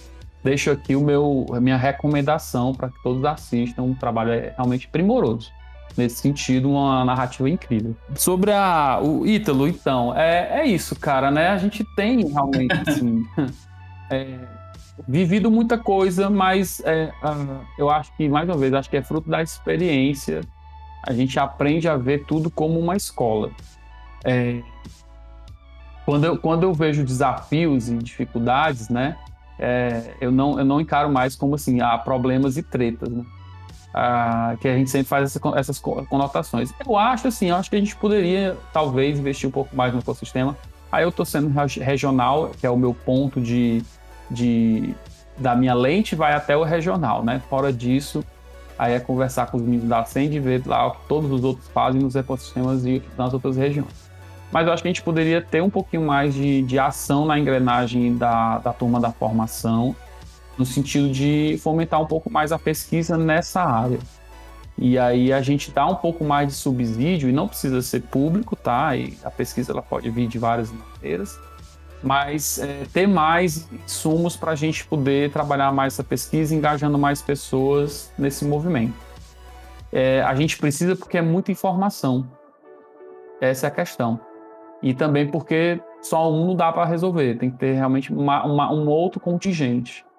E regionalmente falando, é, o pessoal do Sudeste, por exemplo, tem, tem mais pessoas engajadas nisso em seus guetos ou nas suas construções acadêmicas. Então, acho que o projeto de pesquisa nessa linha é um desafio possível se propor caso, né? Aí vem o segundo ponto, é tudo um encadeamento de IFE, caso o ecossistema abrace mais essa causa de uma maneira mais amável mesmo. E diz assim, pô, cara, eu acho isso importante. Tá, mas você entende porque é isso é importante, né? cheguei a fazer, por exemplo, um Inception aqui do pessoal do fórum para explicar para as pessoas por, por que o Bojogar é importante para o ecossistema. Isso não deveria acontecer, mas foi importante acontecer. A partir desse ponto, inclusive, eu me sinto até muito mais à vontade em conversar e propor coisas e conexões que vão no ecossistema. Então, o ecossistema ele é, é, tem algumas dificuldades, não vou dizer nem resistência, são dificuldades de compreensão, talvez, dessa dimensão. Motivo pelo qual vou estimular todo mundo a dar uma, uma, uma assistida nesse episódio desse, desse podcast, que acho que a maneira que a gente está construindo as coisas talvez ajude muitas pessoas a, a, a, encontrar essas respostas, essas dificuldades de, de conexão em relação. E por último, cara, é que tá difícil manter 3.500 itens aqui em bom estado. é, não sei se vai ser se são 3.500, ainda tô contando, você vê como tá difícil a situação. Ah, porque eu, eu, não, eu não vou contar para ele, eu vou inventariar o negócio. Então, por exemplo, por mês eu recebo em média, cara, é, três doações de todo o Brasil, pessoas que doam mesmo material Aí eu repasso para outra pessoa que precisa, tento ver um, um cara que tem uma parede que tá com defeito, eu vou tentar entregar para o cara para manter tudo funcionando, para manter tudo acontecendo. Não é o Bora Jogar não é um acervo para manter uma quantidade, porque não é mais uma coleção, é uma curadoria. Então todo esse processo de demora tempo, tem, uh, tem recurso envolvido, né? E os equipamentos hoje todos estão acondicionados, né? Com a pandemia, obviamente, né? Pôde fazer aquela movimentação toda. E esse, isso é um desafio, aí no caso pessoal, do cara que fez esse projeto maluco, que sou eu, né? Eu tenho que dar um jeito nisso aí. Inventei um problema, eu tenho que agora resolver. E a gente está tentando é, fazer conexões com é, secretarias de cultura, secretarias e também ah, o pessoal privado, alguns hubs de inovação, estão interessados em conversar um pouco sobre o que é que isso pode trazer de movimento, de disrupção e de inovação. Você está trazendo algum diálogo com isso para a gente promover ideias aqui? Como você tem, por exemplo, o Rup Kumbu, com o Winds for Change, o cara mistura kitesurf com pescador e vem lá um cara, sei lá, da, da, da Escócia viver essa experiência para poder inovar nos seus negócios, né? Então são coisas como essa que a gente está procurando agora e conseguindo, cara, felizmente, estabelecer diálogos, coisas que a gente realmente só fechava a porta porque a gente ia para shopping center. E não é mais essa a ideia. Não é mais esse o propósito. O ecossistema agora se evoluiu de uma maneira que a gente se vê a, a, na, na, incumbência de promover esse, essas, essas, essas coisas todas. Então eu vejo essas três coisas aí como eminentemente algo que pós-pandemia, felizmente, cara, eu tenho uma boa notícia para dar para vocês. Felizmente as coisas estão tão, tão, tão se abrindo. E não foi porque eu vou jogar, tem 3.500 itens, é um site conhecidão e o Daniel aí tal dos livros. Não foi isso, não. É, na verdade, e nem foi o tempo que ele tá, né? Mais de 10 anos fazendo esse trabalho. Na verdade, foi a, a própria construção das pessoas e compreender que as mídias digitais não pode virar somente uma dependência. A gente tem que compreendê-las, a gente tem que entendê-las um pouco melhor. Então, os pais começam a olhar para os filhos assim: ou eu entro nessa jogada aí, porque eu já fui um dia igual a ele, eu não estou mais compreendendo o que ele é, e aí eu conecto pessoas, né? Eu hoje, hoje eu não quero mais ser dependente de nada, eu quero compreender né? Eu quero ser igual ao caveiro, eu quero aprender a fazer robótica para ter uma horta sustentável, me parece que é isso que ele quer agora, seu sonho de realeza. Então, é, é, isso quer dizer que esse momento de introspecção nosso e o videogame se tornou a principal plataforma de consumo. Hoje, hoje a gente tem que falar, falar o quê, né? De todos os mercados de não, nossa senhora, pandemia. Não, não, não não? Posso dizer isso? Pode, né? pode, pode, pode. Se for, é necessário. Não é do, do, do é. novo, né? Dos todos os uhum. mercado de consumo e de faturamento, o dos jogos foi o que mais cresceu, né? Mais que a música e o cinema. e é, né? eu, eu não podia deixar de soltar essa.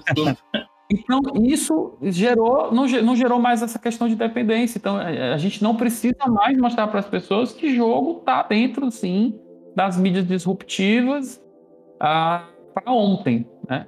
Então, tudo é bem-vindo como experiência no colégio, na, nas universidades. Então, assim, a gente tem que apenas organizar melhor, né? É muita gente, muita coisa para participar desse movimento. E sim, a, a parte de preservação histórica ela tá, vai estar presente aí. Ela vai estar fazendo um movimento que daqui a 30 anos, aí o Henrique com certeza pode falar mais, mais sobre isso também, que eu acho que ele, ele compartilha do mesmo processo. A gente está fazendo o primeiro contato, a gente desenhou os posts do VGDB e o próprio Edson, ele, ele escaneia todas, todos os jogos, só para vocês terem noção, ele escaneia todos os jogos, ele abre todos os jogos, coloca em alta resolução. Aí ele tinha uma coleção absurda. Ele vendeu tudo lá pro pessoal para conseguir mais outros e ficar sempre renovando a biblioteca virtual dele como um legado que ele quer deixar. Essa é a questão. Daqui a 30, 40 anos, esses, esses é, conteúdos, essas vivências, elas vão se tornar conhecimento. Talvez, pós-pandemia, com a quantidade absurda de, de, de informação que a gente é, é, é obrigado a receber, as pessoas estão agora querendo escolher melhor aquilo que elas vão consumir. Elas perceberam que eu tenho que escolher melhor para poder gerir melhor o meu tempo. Porque me trabalho, vida, casamento, tudo, tudo ficou agora num canto só, numa mesa de cozinha ou numa mesa de sala de jantar que virou tudo, né? E tem gente que gostou disso, tem gente que não gostou disso. Aí o novo normal vai dizer como vai ser. Nessa perspectiva, cultura de jogos, a preservação histórica, relações e memórias afetivas entre pessoas fazem um único ponto de concentração. A gente vai se ver de novo. A gente vai se conectar novamente. Então, talvez como, como a gente jogou no online, no LOLzinho ou de outra maneira, mas visitando novos espaços, reencontrando pessoas de carne e osso, revivendo né, essas memórias que nós tivemos.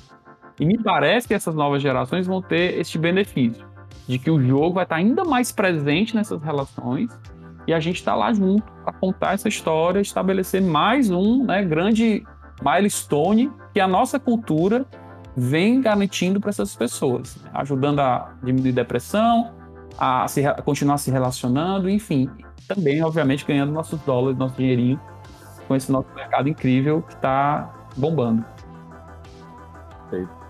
É, eu queria fazer um, uma pergunta para vocês. É, como eu disse, né, eu sou professor há pouco tempo na universidade e a gente, eu vejo uma necessidade muito grande de, de encontrar. E eu já e eu vi aqui vocês falando da dificuldade que foi vocês terem referências e agora é como foi esse árduo processo de cada um de vocês na construção dessa produção e desse acervo histórico, né, desse registro que cada um de vocês percebeu que dava para fazer, né, e agora outras pessoas estão bebendo isso. Mas se hoje eu, eu fosse perguntar assim para vocês, é, ou retratar uma pergunta de um aluno que vai perguntar assim para mim é, e, e dizer assim, professor, é, Daniel, é, quais seriam as formas mais conhecidas que a gente tem da preservação dessa história, né? E se a gente pudesse mapear, é, quais seriam essas principais fontes de, é, de registro histórico que a gente tem no Brasil hoje em dia?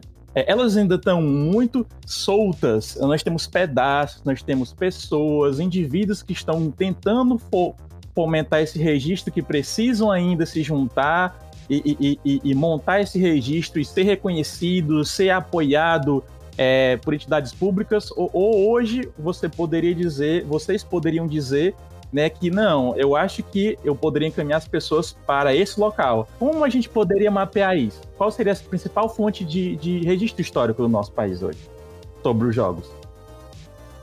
Eu acho que o Daniel ele, ele fez um, umas pontuações legais. Ele, uh, o próprio trabalho dele já eu acho que já é super importante nessa questão uh, de preservação por, por conta do projeto que ele tem. Eu acho que, assim, tem, a gente tem esse lado, né, da, da preservação em si, dos artefatos uh, físicos e digitais.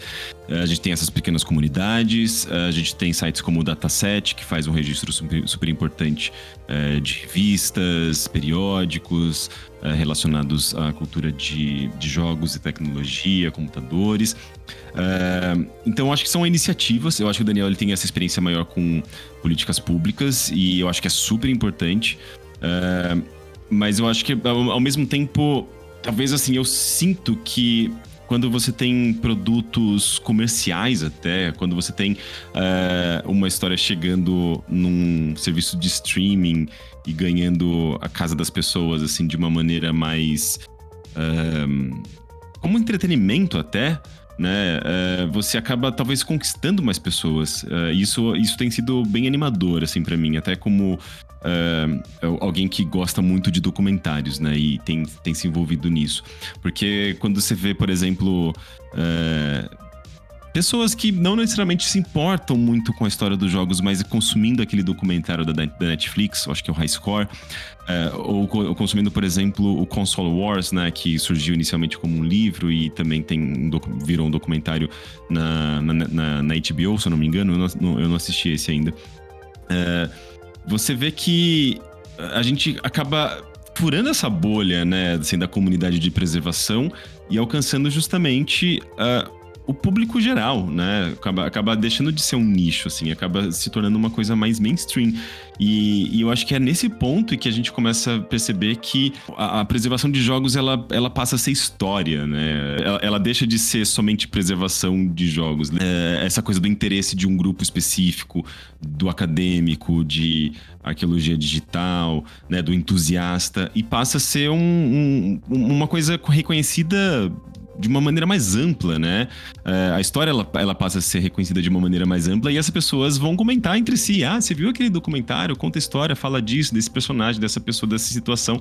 Isso, isso se torna palpável, assim, digamos, né? Deixa de ser, uh, de ser uma coisa pequena para se tornar uma coisa disseminada, né? Eu acho que isso talvez, uh, pelo menos assim da minha perspectiva, talvez seja a coisa mais interessante, assim, a coisa mais poderosa né? É, então, eu mesmo eu tenho vislumbrado assim essa possibilidade de, de produzir conteúdos audiovisuais, né? É, não sei, assim, para mim é, é, quase como um desafio que eu adoraria ter, sabe? Aquela coisa de você se desafiar e você tá trilhando um caminho que talvez possa te levar eventualmente para isso um dia, sabe? Então, eu tô, eu tô me vendo muito assim como uma pessoa envolvida com essa questão do, do documentário, porque eu sinto que o documentário ele tem esse potencial de tornar as coisas mainstream Né? Mas aí a minha perspectiva ainda está enquanto jornalista e da, da, da, trilha que eu estou seguindo, né? O do Daniel eu tenho, certa, tenho certeza que é bem diferente e não menos importante, porque é quando você fala também da, de envolvimento uh, de políticas públicas, né? A gente tem até outras pessoas também trabalhando muito nesse campo. Uh, tra tratando da, dos registros, né, de como o, o governo brasileiro tem tratado videogames, né? Você começa ali nos anos 2000, é, no governo Lula, com reconhecimento dos videogames como cultura mesmo, né? O Gilberto Gil, na, num, num, acho que num evento do, daquele edital Games BR, que foi o primeiro edital para videogames, é, dizendo claramente como o videogame ele, ele, ele tem que ser tratado como cultura. Então, você tem ali os momentos históricos e que acabam é, marcando, né? A, a, essa relação do videogame não apenas como entretenimento, mas sendo reconhecido por um governo, né? Como um, um, um, fenômeno ali cultural, como uma coisa que faz parte daquele tempo. E, e, e a partir daí você começa a ver, de fato, assim, a, a, o governo se envolvendo, não só com editais, mas com a, eh, eventos culturais e, e, e, tornando acessível e, e, valorizando essa história. Eu acho que é um outro ponto também que faz com que as pessoas tenham essa, esse, esse contato até mais direto, né? Com a história em si e, e eu acho que isso causa também suas provocações e suas reflexões. É, é, algo que, inclusive, eu sinto bastante falta, né? Eu me lembro de, de, ter tido acesso a exposições sobre videogames aqui no Brasil, é, aqui em São Paulo. É, e foram coisas muito fascinantes, né? É, você acaba. É aquela coisa que você quer registrar aquele momento, então você tira foto, você se lembra. É um momento. Eu lembro, para mim que sou interessado, foi, foi algo mágico, né? E, Daí eu fico pensando, poxa, eu quero ter acesso ao material que o Daniel reuniu ao longo desses anos, né? Isso deve ser uma coisa incrível, assim. Então, isso também eu, tenho, eu sinto que tem um poder muito grande, né? Você tem, eu acho que esse lado da narrativa, do audiovisual, da, das plataformas de streaming e da, da, do comércio em si em torno disso, mas você tem também essa, esse registro palpável ali, né? Do, do material físico, do, do porque são, são, são coisas inclusive eu acho que a gente a gente pede é, essa experiência ficando só, só no, no, ambiente digital, né? É muito diferente ali você ter contato de fato com o material físico, com uma revista, com uma coisa que está nas suas mãos, aquilo existiu, aquilo foi é, vendido e consumido e celebrado por pessoas ao longo de anos e, e, e alguém preservou isso, né? Eu acho que tem um impacto também, assim, muito, muito, muito grande, muito valioso. Então acho que são caminhos diferentes e que eles se complementam e eu acho que uh, acabam, acabam criando alguma coisa muito maior, né, no processo. É engraçado que talvez seja os pontos que você, que tanto Daniel como você que tocaram em relação, do, por exemplo, desses exemplos da exposição. Eu lembro de claramente, por exemplo, no primeiro Ball Jogar físico que teve lá na ali no Centro Cultural é, Banco do Nordeste, não foi isso, Daniel? Isso. É, tinha, tinha, você escutava histórias de várias pessoas que tinham de tiveram alguma relação com algum videogame específico ali de algum, de algum ambiente, dele contando suas histórias. Ah, eu me lembro disso que eu tava numa locadora, porque no Brasil tem a história tal do, do, do, do videogame se confunde com o da locadora, né?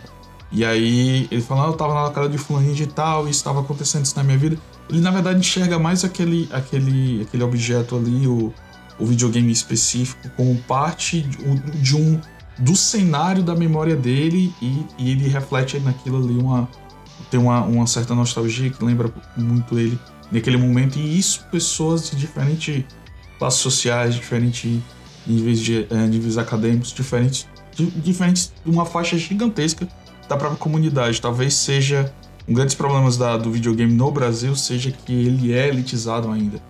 Ele é uma coisa que, ah, por mais que hoje a gente tenha uma grande parcela da população que se apropriou de determinados nichos da tecnologia e lá reina soberana em cima desse, desses, desses, dessas faixas de tecnologia, de alguns jogos específicos, de alguma, algum serviço específico de, de, de, jogos, ainda assim ele é, num contexto histórico, ele é elitizado. Por isso que essas bolhas acabam acontecendo muito entre pessoas com poder de aquisitivos um pouco melhor, situações sociais um pouco melhor. Talvez essas situações de, de ter exposições é, abra, é, quebra essa, essa elitização e dê de volta às pessoas o poder de se reconhecerem como parte da história. Disso que a gente tenta preservar de uma forma é, é, muito é, passional, né? É isso aí. Bom, vai uma nota de rodapé rápida. Quem é uma pessoa muito importante no registro histórico das políticas públicas é o Pedro Zambron. Acho que muitos conhecem aqui o Pedro, então fica aí o registro. Quem quiser pesquisar sobre o trabalho dele acadêmico, principalmente, tem muito material excelente é, historiográfico dessa parte de políticas públicas e jogos. Caveira, é o seguinte: se um aluno chegasse para mim hoje, perguntasse, é, é isso aí que você fez, você perguntou? eu diria para ele assim: é, aí o, o Ítalo vai pular de alegria agora da cadeira porque ele vai perceber que eu deixei de ser gatekeeper agora. Eu diria assim: rapaz, sei não, vamos fazer junto, vamos pesquisar junto. Tá faltando, tá, faltando muita coisa. Esse, esse alinhar, né, de, de é, essa descentralização que o Toy tá falando, né? Eu percebi aqui na resposta de você, a possibilidade do, de um produto midiático, é, ele tá no formato de um documentário acessível para pessoas que fora do comum, né, da, dessa dessa linguagem. Minha companheira, quando assistiu o seriado comigo, ela ficou impressionada como é, essa, essa indústria evoluiu, né? E como as pessoas tiveram ideias e tudo mais. É, ao mesmo tempo que quando a gente tem a oportunidade de ir num museu e ver as pessoas pegando aquele videogame ali do Pong e girando aquela manivelazinha para esquerda e para direita, e, e, e, eu tive a oportunidade uma vez de, de ir para um museu e ficar observando as pessoas jogando, né? E a gente vê a galera a grande maioria das pessoas sempre no, nos videogames mais é, comuns da, da, nossa vivência aqui, às vezes pela limitação de, de, de, de, de acesso, né? A galera ali no, no, no PlayStation 2, né? No, no, no Xbox.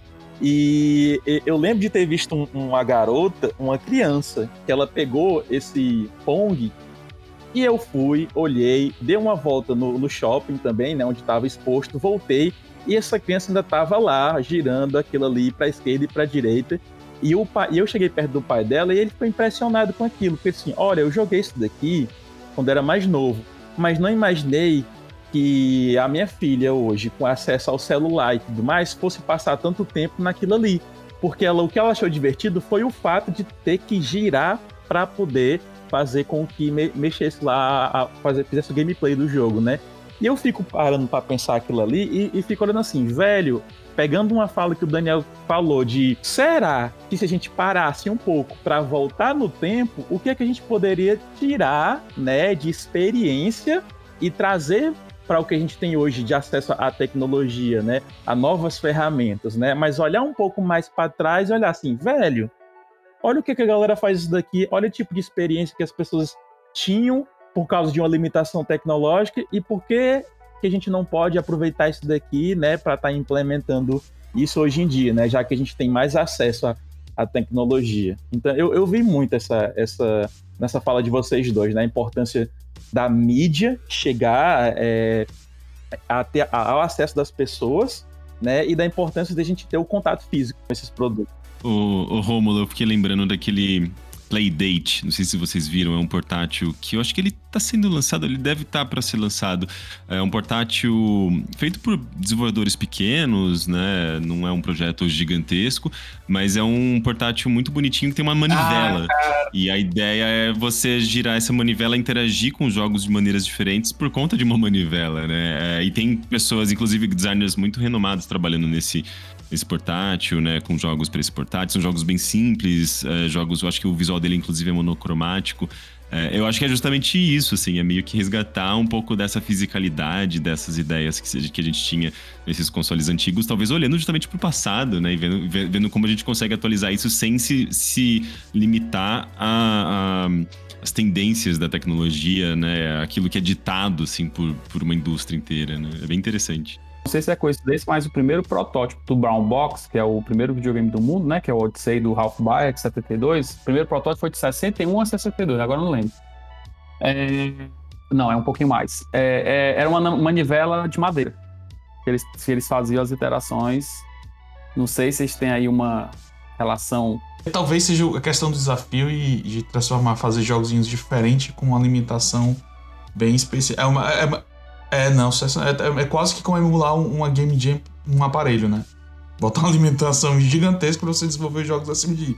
O, o Playdate especificamente, ele é. Ele é, é se eu não me engano, quem um dos, dos designers que está trabalhando para ele é, um, é aquele responsável pelo Paper, é, Paper Please, não é isso? e que tá fazendo joguinhos para ele também. O único problema desse Playdate, ele traz tudo que seria excelente, excelente para os novos designers serem desafiados e pôr na mão de várias pessoas com coisas simples para desenvolver jogos interessantes. O único problema dele, que foi uma discussão da semana passada que a gente estava tendo entre a gente, estúdio, é, é, Ítalo, eu e Caveira, é que ele é caríssimo. Infelizmente, Muito caro. Infelizmente é caro. E foi o único problema dele na produção dele é que ele se tornou um aparelho, até mesmo para os moldes do exterior, ele tá um, um preço meio salgado. Virou item de luxo, né? Mais uma vez virou nicho. Talvez eles conseguissem um, um outro acordo lá, comercial, eles conseguissem diminuir o preço das peças, da produção, alcançasse um, um, um, um pulo bem maior. Talvez seja um experimento, né? Que sabe isso se estenda para se tornar um produto mais, bem mais popular. É, mas eu acho que também é o, é o, é o mal da nossa indústria, né? Tudo é, a gente tem essa dificuldade de tornar mais acessível. É, infelizmente, é, a gente tem tem inúmeros motivos para entender que o videogame ele tem essa barreira, né? De eh, tem muitas barreiras e uma delas, talvez a principal, é justamente essa questão de, de acessibilidade, de como eles são caros, né? De serem produzidos e daí você acaba deixando essa, essa indústria de hardware muito na mão de grandes empresas, né? Que tem a capacidade de fazer produção em grande escala, né? Diferentemente do, do Playdate, que é uma coisa, um negocinho pequenininho ali, um experimentozinho, né? É, é uma questão super complicada e justamente que acaba promovendo os problemas que a gente já conhece, né, desse, desse meio. Total mesmo. Então a gente falou muito dessa do, dos, dos, dos, lados positivos da, da indústria de uma forma geral, mas se eu puder provocar um pouquinho vocês, ainda mais, seria existem dentro desse, desse todo desse ambiente forças que, que atrapalham nesse trabalho, porque existem obviamente, agentes que são pró o trabalho a ser realizado, são pró, venha o valor desse trabalho que, se, seja ser necessário, cada vez mais está diminuindo a barreira, mas vocês enxergam, de uma forma geral, agentes que são realmente conscientemente né, contrários a, essa, essa a, a, esse trabalho que pode ser desenvolvido de preservação histórica? Existe alguém que acha que não seja, não vê nisso com bons olhos? Toy, é, é um complemento do que eu ia falar. Quando eu quando tava conversando com o Caveiro sobre essa provocação, chamar o aluno, ele vai se espantar, vai dizer assim, como assim? Tá querendo colocar a sua responsabilidade em mim, né? Na verdade, eu não posso dizer, cara, porque eu não sei se aquilo ali que eu tô lendo é verdade, não sei se é fake news, não sei se o cara tá fazendo aquilo ali deliberado ou não. Eu preciso ter um pouco mais de, de refino na, na pesquisa histórica desse material, sabe? Como eu falei antes, é, não é culpa do, do produtor de conteúdo que tá querendo fazer caras e bocas e pegando um jogo para ganhar os likes dele na Twitch e tal, né? É, é um conteúdo que está lá disponível para as pessoas. Que é, já passou da época das pessoas fazerem deliberadamente algumas coisas é, pensando na desconstrução disso, né? é muito mais em face mesmo da dessa visão um pouco mais, não vou dizer nem limitada, mas assim, para um determinado espaço, né? Quando, se você perceber, imagina você percebe uma pirâmide, essa pirâmide, quando você vai subindo, você vai aumentando o valor daquele conteúdo, tá? E inversamente proporcional de cima para baixo, você vai oferecendo esse conteúdo para os grupos. Então, quando você tem o pessoal lá em cima, né, o pessoal dito culto, que tem conteúdos assim super bem elaborados, que falam sobre do Gama Sutra para cima, em determinados assuntos em que você pega alunos dos cursos de jogos que eles não conseguem compreender 25% desse material. Então, é um problema. É bondoso? Tá. Então, assim, é, vamos nós, né? Isso, isso, na verdade, é uma barreira de interpretação. Tem aí, hoje eu não vejo é, esse desenho assim de construção nefasta nesse sentido. O que se torna nocivo e tóxico é a insistência desse material como se fosse o que é game cultura. Que aí realmente eu começo a. Aí sim eu tenho que né, abrir a espada, o escudo e começar aí um, um enfrentamento né, de é, fazer com que as pessoas da base dessa pirâmide, que estão acostumadas com um conteúdo baixo nível, elas possam ter a capacidade de interpretação e de acesso, sim, à, à informação é, mais elaborada, porque necessariamente a informação historiográfica ela tem que ser responsável e ela demanda mais tempo para ser feita, dá trabalho e ela precisa ser verificada. Né? Por isso que você tem que fazer uma pesquisa. Né? E por isso que eu convido as pessoas a brincar de Indiana Jones nesse sentido e ir atrás dessas informações. E conectar, você vai encontrar os pontos lá já mapeados, mas vão existir outros. Então, é, hoje, né, quem não conseguiu chegar nesse ponto do conteúdo com conhecimento, tá nessa base misturada com um monte de gente, super perdida, uh, se perdeu com o seu movimento é, com vários outros no planeta, né, né, nessa dimensão, e está preso. Ele não vai conseguir querer dizer que aquilo ali é a verdade absoluta do que ele está falando, a, a menos que ele faça isso em cadeia nacional como comentarista de futebol e que para as pessoas aquilo ali é uma coisa pitoresca. Ela não se torna nada mais nada menos do que um tweet de treteiro ou é uma nova dimensão, é uma dimensão que as próprias redes sociais construíram para um determinado conteúdo efêmero e que não faz parte, ao meu ver, da construção que, por exemplo, eu e o, e o Henrique é, nos propomos a fazer na produção de conteúdo. Está um pouco mais acima da pirâmide. O nosso grande desafio nesse sentido é fazer esse conteúdo mais compreensível. E aí eu vou citar mais uma vez, eu tenho quase certeza, e aí o, o Caveira coloca aí a fruição em cultura como um desses caminhos mais rápidos, mais intensos, mais imersivos, imersivos a gente também construir esse, esse, esse papo, né? É um momento até mesmo de conexão das próprias famílias, né? Das próprias pessoas, de pegar uma pessoa mais velha, mais experiente, ter aquele momento dela falar, sem você dizer assim, pô, lá vem o papo do velho, né? É, então, assim, a gente faz muito isso depois de um racha de futebol, a gente faz muito isso depois, durante uma festa, quando a gente está conversando ali, baboseiras, depois de uma game jam ou, ou, ou num encontro find da vida. Então, se você for ver, são todas, são todas propostas de vivências. Então, é, acho que a fruição como vivência vai promover também essa conexão.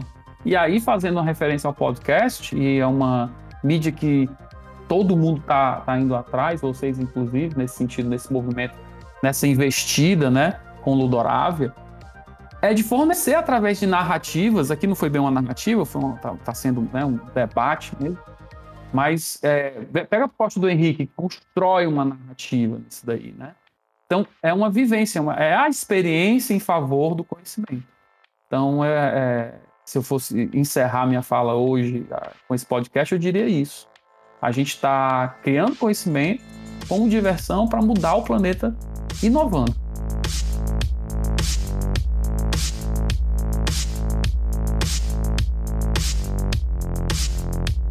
Uma das coisas que eu gostaria de saber, então, ok, entendi como, como que, que a construção desses é, detratores, eles não são, não dá, não existe uma personificação, talvez atribuir mais a essa, a, a, a fluidez desse conteúdo que possa vir através da, dos, dos, dos andares superiores da pirâmide para baixo, torná-la mais acessível, seja o grande vilão. Podemos concordar então nisso, que seria esse principal vilão, tornar mais acessível o conhecimento da, da base da pirâmide das pessoas? É uma relação dialógica, entendeu? Se uhum. o outro não quiser ou não tiver preparado para isso, ou foi desenhado por um programa de governo ou por seu professor que só achava que você jogando LOL seria um grande cara e vendo Naruto, eu não posso fazer nada, né? É uma construção. Eu não tenho como desconstruir isso. Já passei da época disso. Então eu vou promover o diálogo. Aos poucos, através da vivência, pode ser que ele se desconstrua e se reconstrua, mas eu não vou tomar, não, eu não posso mais tomar esse protagonismo, entendeu? Entendi. Talvez isso faça parte do, do desafio maior, acabou maior que seja criar no, no aluno, no mais jovem, o senso crítico e você aí, o que, que você acha de, sobre isso? Existe alguma força contrária a isso? Você consegue identificar que se existe uma forma ciente ou não, personificada ou não, e que seja um contrário a esse movimento de conservação histórica? É, hoje a gente sabe que existe revisionismo histórico, a gente sabe que existe é, manipulação, fake news, né? A, as redes sociais e a tecnologia. É, basicamente promovendo né, é, fake news, basicamente promovendo uma deturpação da realidade, construindo aí um, um sei lá, assim, um, uma realidade paralela, basicamente, né? De pessoas que elas vivem num mundo paralelo. Então, isso certamente é, a gente pode ver como um, um problema, especialmente para quem está lidando com história, para quem está lidando com, uh, com registro histórico, né? Porque uh, você tem, você está trabalhando, a pessoa que está trabalhando com informação, com, com história, ela, está lidando com fatos, né? Ela está lidando com, uh, com perspectivas em torno de fatos. Que a gente vê em sendo promovido, né, inclusive pelo próprio governo, é justamente o oposto a isso. Construção de fatos, a construção de, de verdades, né, daí entra a pós-verdade, né, que é aquilo que a pessoa acredita, é, independentemente da verdade em si. É algo que é dito muitas vezes, é algo que é dito compartilhado por uma comunidade, daí vem a questão da identidade dentro dessas comunidades, e daí vem a questão de seita, né, a gente pode tratar muito bem bolsonarismo como uma seita, é, justamente porque o que importa para ela não é a verdade, né, é a convivência, o papel dela dentro daquele, daquele, daquela comunidade, as funções, a, o reconhecimento, e daí tem essa figura do líder, enfim. É, e isso claramente vai contra a, a verdade, vai contra a, o fato, vai contra a história e vai contra comunidades de fato uh, que são alvo desse, desses grupos, né? Então. Uh, existe uma série de questões relacionadas a isso, né? E, e vieses, inclusive, assim, né? De, de como você aborda uh, uh, essas, essas, essas, coisas. Eu, como uh, uma pessoa. um homem gay, inclusive, sabe? Tipo, que, que, que também milita um pouco dentro da, do campo de, de questões de gênero, que trata bastante de assuntos relacionados a minorias LGBTQIA. Uh, para mim é claramente uma afronta direta assim, à minha existência, né? Porque uh, vai você, você vê uma, uma defesa de um discurso que que, que é basicamente muito violento, né? Um discurso uh, genocida, um discurso uh, perigoso, né? E claro, a gente tá falando de videogame, uh, mas ao mesmo tempo o videogame também é classe, também é gênero, também engloba diferentes aspectos né, da nossa sociedade, né? E, e não é à toa que né, no meu trabalho de construção de, de registro no primeiro contato, né, de, dessa, dessa narrativa que eu construí, pegando essas perspectivas, eu fiz questão de colocar mulheres, de pe pegar a perspectiva das mulheres, porque como, como a gente bem sabe, a tecnologia ela tende a ser as pessoas que, que se propõem a contar a história da tecnologia é, tendem a olhar apenas por esse lado do homem branco, né? Que é justamente a figura do líder, a figura do chefe, a figura de quem tá lá numa posição de liderança, e acaba esquecendo do papel das mulheres, né? Especialmente no campo de tecnologia, que é. é as mulheres são essenciais. É, historicamente, as mulheres têm um papel uh, crucial para a computação, né? E tudo mais. Então, é importante trazer essas visões uh, de gênero e. Uh, de classe e, e, e, e, obviamente, tudo isso acaba sendo importante no próprio debate que está sendo feito na sociedade com relação a fake news, né? Porque para você para reforçar que uh, essas comunidades têm importância, uh, têm seu papel uh, e que participam ativamente para a gente conseguir rebater né, o, os argumentos contrários e as manipulações de informações aí é, então, eu fiz questão, né, tipo, de levar em conta essas questões de gênero. Tem um episódio inteiro só sobre isso, que inclusive foi um dos episódios mais, uh, mais baixados, uh, com maior número de plays, justamente porque existe demanda com relação a isso, né? Da mesma forma que a sociedade está debatendo sobre esse assunto, a gente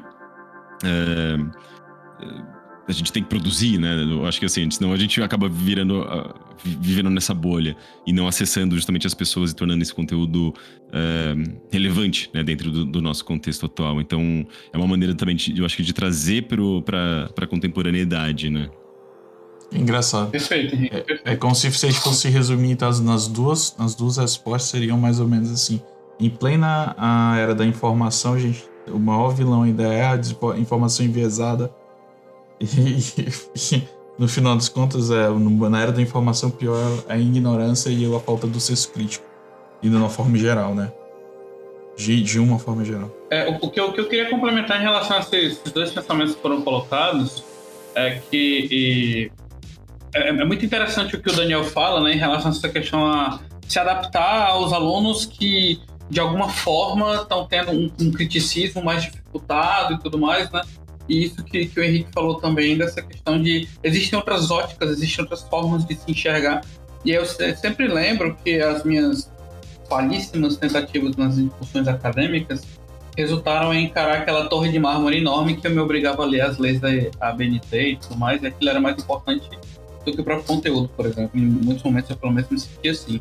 Então, o, o que eu tiro de lição do que o pessoal está falando é, realmente essa questão do precisamos compilar melhor as nossas, as nossas mensagens, né? Realmente a gente precisa comunicar melhor não só aquilo que a gente está querendo comunicar, mas realmente encontrar a melhor forma de fazer essa comunicação acontecer, né? Compilar ela de uma forma que seja seja palatável para aquela realidade, que faça sentido, que vamos lá, não precisa fazer dancinha do, do, TikTok, não é isso e tal, mas é, é, eu brinco muito, né? Até com, com alguns amigos assim, TikTok é uma rede que, que o pessoal acha que é só de dancinha. Toda pessoa que fala isso já sei que não usa TikTok. Então realmente assim, é a gente se adaptar a o que está acontecendo no mundo e a gente pegar aquilo que a gente quer falar e transformar essa mensagem para dentro desse mundo que está acontecendo. Faz sentido, gente? Eu estou viajando aqui. Eu acho que faz sentido, é, é você usar as tecnologias e aonde as pessoas estão para levar essa mensagem, né, para comunicar, para dialogar com as pessoas. Eu tenho, eu sinto que se você se manter dentro de um fórum fechado, assim. É quase como se você estivesse num porão ali na sua casa e tentando preservar as coisas meio isoladamente, né? É, é importante é, você tornar visível, né? Você se, se tornar visível, você é, fazer algo pro público, né? É algo que tenha uma relevância e para isso você tem que estar é, tá conectado com o que está sendo conversado, dialogado, discutido na sociedade, né? E confrontar, eu acho que no caso também essa questão do, de, de, confrontar diretamente aquilo que você considera que é um problema. E no caso, nosso problema é basicamente a nossa realidade, né? A gente saiu da, pra, sai para fora, a gente é, vê muito claramente, né? É, como a gente está num, num, num, governo que, que é um governo do desmonte, da, do apagamento, do silenciamento, né? É, é só ir no mercado, ver o preço das coisas, é só ver a quantidade de pessoas na rua, né, desamparadas. Tem uma série de evidências, né, a quantidade de mortes que a gente teve agora no, durante a pandemia. E, e não tem como a gente não dialogar com isso. É, para a gente se tornar relevante, a gente tem que, uh, de alguma maneira, trazer esse, esses assuntos. Óbvio que não, é, não vai ser de uma maneira tão literal, né? Mas como eu falei, assim, é olhar para a história com, com, com essas perspectivas, né? Que levar em consideração o que está sendo discutido, que é justamente questão de, de raça, de gênero, de, uh, de classe. A gente estava mencionando mesmo agora há pouco como videogames são, são caros e sempre tiveram muito uh, presos ali a, a um, enfim, basicamente uma, uma classe mais elitizada, né? Basicamente eh, pessoas uh, endinheiradas. Isso até se mantém até hoje, né? Hoje você tenta comprar um PlayStation 5 para você justamente jogar os jogos modernos e entrar na comunidade de games, você não consegue. Uh, por sorte a gente tem celulares, tornou um ambiente um pouco mais democrático, mas também a qualidade dos jogos para celulares quando você pensa ali no modelo free to play, como isso como isso acaba eh, moldando ali toda uma estrutura de gameplay que, em que o, o, lucro é muito mais visado do que a qualidade do jogo, né? E como isso acaba, enfim, é, criando ali uma série de consequências. É, enfim, tudo isso acaba sendo sendo importante, né? Pra, eu acho que gerar umas reflexões importantes e eu acho que preservação de jogos, por incrível que pareça, eu acho que tá conectado a todas essas coisas. Completamente, completamente. Então, uh, aproveitando aqui para fazer logo as, as duas as duas últimas perguntas para não tomar mais esse longo período que a gente já tomou de vocês, da vida de vocês. É, eu queria perguntar assim, então, como fortalecer o engajamento da população nessa preservação histórica, é, é, delas se sentirem parte é, protagonista desta preservação, dessa preservação, ou pelo menos entender o valor que essa preservação tem para, para, para a cultura de uma forma geral, dado que, por exemplo, a gente citou aqui já até mesmo senso crítico, falta de informação, um exemplo disso, e aí puxando um pouco, que ainda assim a temática de engajamento, mas para tentar entender que, como, como, por exemplo, o estrangeiro, no caso daquele famigerado documentário da Red Bull sobre. que a gente nem chegou a tocar no outra polêmica que seria a pirataria e a sua preservação, e seu valor como preservação histórica, mas nesse documentário da, da Red Bull sobre, sobre como a pirataria no Brasil foi, foi difundida, chamaram um estrangeiro para contar a nossa própria história. Então, o que é que falta pra gente nos engajarmos? E isso estende ainda mais, claro, obviamente, ainda mais sensível ainda quando estamos falando de, de grupos minoritários como você mesmo, que já citou, LGBT. Então, tem, tem, o que é que falta? O que é que, na opinião de vocês, seria necessário fazer com que a população é, é, entendesse o protagonismo dentro desse processo? Tá, então, assim, nessa questão eu acho que o engajamento das pessoas tem, tem, algumas, tem algumas técnicas, algumas práticas para as pessoas se sentirem pertencentes. Eu, por exemplo, o que é que eu faço? Né? Que é o que eu trabalho hoje, por exemplo, no trabalho do museu, já vem um tempo já. A gente faz a nossa campanha Não Jogue Fora, em que a ela pode fazer uma doação voluntária da, de algum aparelho que ela tenha, que ela não use e tudo mais, sobre uma única condição ela precisa falar sobre a história desse aparelho com ela. E aí eu meio que amarro uma questão de desapego juntamente com é, que não é todo mundo que faz isso, né? Mas as pessoas que fazem, elas já partem do princípio que elas estão doando alguma coisa para essa comunidade. Ela só não sabe o que vai acontecer. E aí nesse processo a gente ajuda a pessoa a contar essa história. Às vezes ela não quer contar, ela quer só doar mesmo e tudo. Então já é uma maneira de fazer esse engajamento através dessa, da forma de linguagem que, por exemplo, em termos de preservação histórica, né, é, que ela se sinta parte desse processo. Ela recebe um certificado, ela tem lá no site o hall de, de patronos, como tem esses museus, né? A gente dá esse, esse gracejo justamente para as pessoas assim, olha, eu fiz parte daquele negócio lá e entendi mais ou menos como é a, a dinâmica de lá e eu contribuir com a minha, com a minha história. Então, acho que isso é uma forma de engajamento bem interessante e que ela percebe que outras pessoas vão né, proliferando esse consumo e o que elas. Enfim, o que ela viveu vai estar com outra pessoa, então vai estar exposto. E aí a gente faz esse movimento para perpetuar através desse engajamento que é bacana e eu te, eu te garanto, cara, assim, é, é, não falta realmente contribuições de pessoas, às vezes as pessoas não podem mandar, às vezes uh, é muito caro um frete, por exemplo, a pessoa não quer mandar o frete e tal. E, mas pelo menos o movimento ele vai existindo e aí você vê essa é, essa coisa é, interessante. Outra questão que eu vejo em relação ao consumo, ao consumo da informação, mais uma vez é muito difícil, né? Nós temos um material material historiográfico ele é um material, como eu digo, é, da, é, da, é, do, é, da, é do, do topo da cadeia de literatura de jogos por ser de topo, ela, ela, ela acaba sendo um pouco mais densa, ela acaba tendo muita informação contextualizada, né? E a maneira que as pessoas consomem conteúdo hoje vai, vai diferente, vai em um outro caminho. Então, é, uma forma de, de engajamento é o que a gente faz com game, game serious games. A gente construir um contexto para que isso se encaixe naquele, naquele momento. E aí a gente tem. eu, eu, confesso a você que eu não tenho todos esses contextos desenhados, né? Até porque é, a, quando, quando o projeto do museu começou a andar mesmo de uma maneira nessa linha, veio a pandemia, né? Mas é, proposições de colégios, ao invés de você ir para um local, né?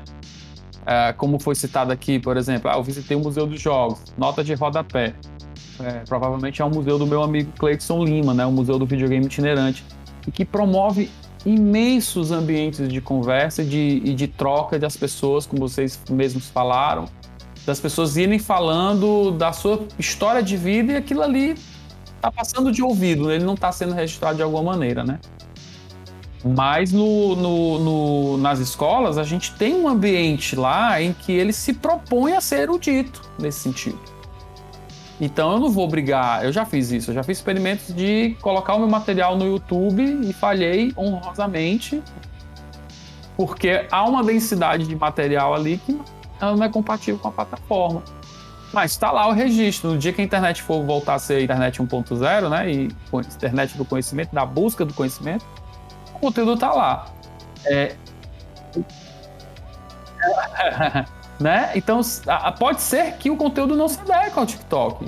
E não tem problema se ele não se adequar. Nós vamos atrás dos contextos que lhe caiba, assim, não tem problema, assim, não, não, tem, não, tenho, não tenho mais essa noia. Eu, por exemplo, não tenho mais essa noia. Chega assim, ah, vou criar, por exemplo, por exemplo, me parece, e aí há um movimento legal nisso, me parece que um podcast é muito mais interessante para esse tipo de conteúdo do que o TikTok, entendeu? Do que o Insta, sei lá. Muita gente faz coisas no Insta que, enfim, não dá nem para competir. Ah, então, acho que a relação de engajamento está com o plano de marketing aí por trás, sim.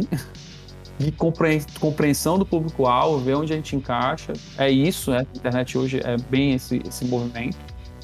E está caminhando mais para esse sentido. E não, mais uma vez, eu não tenho. Ah, para esse tipo de conteúdo específico, eu acredito que é, tem, é, ainda há uma seleção ainda tem que haver uma filtragem e você não pode partir do princípio e, e, e enfiar força na pessoa é, esse material da forma que ele se apresenta. Porque não pode adquirir uma outra dimensão. Ele pode ser escrito de outra forma. Eu posso te apresentar de N maneiras. Mas a dimensão do conteúdo está nessa cadeia. Diminuir ou alterar essa dimensão é seria, um, meu, na minha visão, um erro. Uh, um, um, não vou dizer um rebaixo, mas tipo, você estaria é, cortando muito os, os princípios e os valores que esse conteúdo traz para essa, essa conversa que a gente está tendo, por exemplo, hoje, de, de, de, de, agregar valor nacional da cultura do game, se não for dessa forma.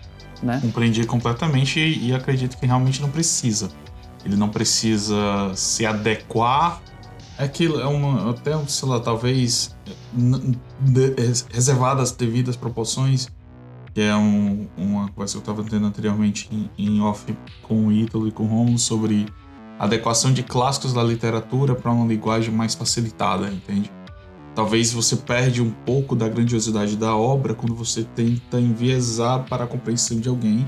E esse enviesamento você altera, você acaba sendo coautor da obra de uma forma que você não está transmitindo a, a, obra que você gostaria, mas está transmitindo uma obra interpretada por você. Então, eu concordo plenamente com você. Talvez esse não seja, talvez não seja, não é uma forma, é, a única forma de você expressar esse conteúdo, o formato e a grandiosidade, de fato, completamente. Agradeço demais, Daniel. É, eu te gostaria de te perguntar como te, o que, é que a, gente, a gente vai pôr, obviamente, nos, nos links do, do, do podcast, o, o, o, site diretamente do Pode Jogar, o link para seu livro que ainda está disponível na Amazon, correto? E, e sim, ainda está disponível. E a gente gostaria de perguntar, então, como as pessoas podem chegar até o Daniel pesquisador, o Daniel profissional da área, o Daniel três pontinhos, o que você gostaria de compartilhar com as pessoas? Cara, considerando o teor da nossa, do nosso papo, o link do livro, mais que bem-vindo, é até uma, uma, referência, uma deferência. Fico muito feliz. E o link do site, acho que o link do site ele já está bem, bem organizado ali, as pessoas conseguem entender a dimensão dessa minha veia aí, né? Principal de pesquisador. Acho que é o suficiente, tá show de bola. Eu prefiro, inclusive, que vocês botem o link dos outros caras tudinho lá, do, do que você citou. O Garret, o Mário, o Retrocomputaria, o Dataset, sabe? É, vale, acho que isso, isso é até uma pequena curadoria do que a gente falou hoje. Resgatando ali numa, numa laudazinha do podcast, acho muito valioso. Certamente, certamente vai ser posto. É, e, e, em especial, eu gostaria de agradecer muito a você pela aquela por exemplo, do resgate que você fez junto ao Márcio, Márcio Brasil, porque foi, por incrível que pareça, ironias do destino, eu estava fazendo, iniciando um trabalho com ele, uma, também na área de jogos, mas não fazia ideia desse histórico que ele tinha, junto com o desenvolvimento de ainda do MSX, cara, é incrível. E é uma plataforma que eu sou apaixonado. Muito obrigado pelo esse resgate e para as pessoas entenderem, tá lá no, no no Bojogar, no site do Bojogar, o artigo para você que é cearense, para você que é fortalezense, entender da própria história do seu local como e para entender a grandiosidade da inserção que essas pessoas também tiveram no cenário naquele momento. Se ter para se ter uma ideia, até hoje, se você fizer parte de qualquer outra comunidade de MSX, você referenciar esse jogo que foi feito pelo Márcio, as pessoas ainda lembram a essa referência de pessoas de outros estados. E a gente mesmo não, que é do local, não entende, não conhece essa história. Agradeço demais pelo seu trabalho. Daniel, muito obrigado pela sua participação. Beleza, vou então falar aqui meus agradecimentos. Bom, meninos, é, é, foi bom, é um papo, foi um papo bacana. Né? Tivemos aí a, a o, o, vamos dizer assim, uma construção bem, bem agradável no sentido de que a gente conversou sobre muitas coisas interessantes do mundo de um universo que, que até então é, é era um micro-universo particular, né? Conhecimento, de construção de conhecimento, e que aos poucos ele foi se adequando a muitas necessidades do nosso ecossistema, né? Realmente fiquei muito feliz pelo convite, né? É, é um sinal de que não é um sinal de que tipo, ah, eu venci, agora os conteúdos dessa área estão sendo estão tendo devido local, né? Aquela discurso bem chinfrim, né? Tipo, não. Não, não é isso. Na verdade, é uma questão de que é, me parece, né? Isso aí não é só com, com, com a turma do Ludorávia que está fazendo uma curadoria excelente nesse sentido, né? Oferecendo para os game devs as diversos prismas a se olhar num ecossistema tão diverso como esse, em português, colocando o Ceará em evidência, colocando né, as figuras que, que, aqui foram, foram criadas e que estão ganhando o mundo, né? É, é, é, é justamente esse o ponto que a gente acaba se encontrando, né? É, é, eu, eu, eu, vejo que é um amadurecimento, na verdade, de todos, nessa perspectiva. E fico extremamente feliz em ver que, aos poucos, é, a gente vem ah, tendo vontade de fazer disso uma política pública, uma forma de que as novas gerações é, saibam saborear isso de uma maneira, da a maneira delas, né? Até porque vocês é, como foi colocado, o Caveira é um educador, né? o, o Ítalo é um educador também, o Troy é um educador, no sentido de que vocês estão construindo aqui conhecimento, né? E escolhendo as melhores formas de fazer essa troca. Então é, é, é isso, é, é, muito bom saber dessa questão, me dá muito prazer conversar com vocês nesse, nesse tipo de nível de conversa, entendeu? É uma troca super positiva, agradecer também ao Henrique, principalmente, por mais uma vez, por ter criado uma obra, uma obra é, fonográfica tão, tão rica que foi o, o, primeiro contato, né? Que eu tive o prazer de, de, de fazer lá umas contribuições. E é isso, é isso. Vamos apostar nas novas mídias e vamos olhar para os jogos antigos. Vamos há muita inovação nesse caminho para trás do histórico, né? E se eu olho que eu tenho 50 anos para trás para estudar, significa que eu vou construir os próximos 50 anos e planejar os meus próximos 50 anos.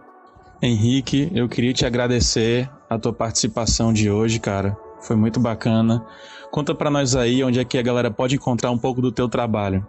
Bem, antes de mais nada, obrigado aí pela, uh, pelo convite. O papo foi muito legal. Eu fico muito feliz de ter participado, especialmente ao lado do Daniel, uh, que, eu, que eu admiro bastante o trabalho dele, faz um trabalho incrível. Uh, se vocês quiserem acompanhar um pouco do meu trabalho, além do primeiro contato, que está disponível lá no, no, no, Spotify, em todas as plataformas de podcast, uh, além do site do B9 e do Overloader, você também me encontra uh, no Twitter, no arroba Rick Sampaio. Eu não tenho usado muito porque o Twitter, o Twitter, o Twitter tem sido um espaço. Uh, acho que muito caótico, assim, no ponto de vista até de saúde mental. não tem sido muito, muito favorável a minha presença lá, mas é uma maneira de vocês entrarem em contato comigo, mandarem uma mensagem, que seja. Uh, no Instagram também tô lá, não uso tanto.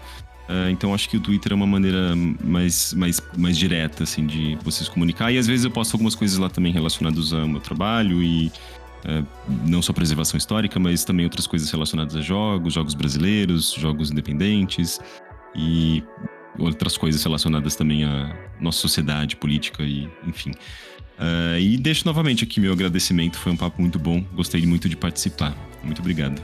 Bem, gente, realmente eu quero agradecer né, a presença disso. É, como já foi colocado aqui, o nosso objetivo, né? Somos desenvolvedores, né? Eu, o Toy e o Caveira somos desenvolvedores. E realmente a ideia do Ludorava é justamente trazer esse prisma, né? É, essa possibilidade de observar é, de outros pontos de vista tudo aquilo que a gente pode se beneficiar enquanto desenvolvedor de jogos para a nossa mídia, para o nosso mercado, criar a nossa tão sonhada indústria com o nome de indústria, que de fato seja uma indústria tão breve seja possível e que assuntos como esse ajudam muito a gente a, a, a, como foi colocado mais de uma vez aqui ao longo do nosso episódio, entender o que aconteceu no passado para a gente poder projetar o que aconteceu no futuro. É, como vocês viram, é um episódio grande e a gente não falou muita coisa do que a gente quer falar. Então não se preocupe que a gente vai abordar esse assunto lá na frente de novo, que vai trazer mais coisa, possivelmente vai trazer mais gente aí, vai perturbar todo mundo porque é, é, uma, vamos dizer assim, é uma vertical, né? É um lado desse prisma que é extremamente importante a gente dar, dar essa, essa relevância a ele, dar essa, esse destaque. Então, mais uma vez, agradecer a todo mundo que esteve aqui. Agradecer ao Andrezinho que estava aqui ouvindo a gente se contorcendo todinho para fazer os comentários dele, mas ele vai ter a oportunidade de fazer isso. E roda a vinheta.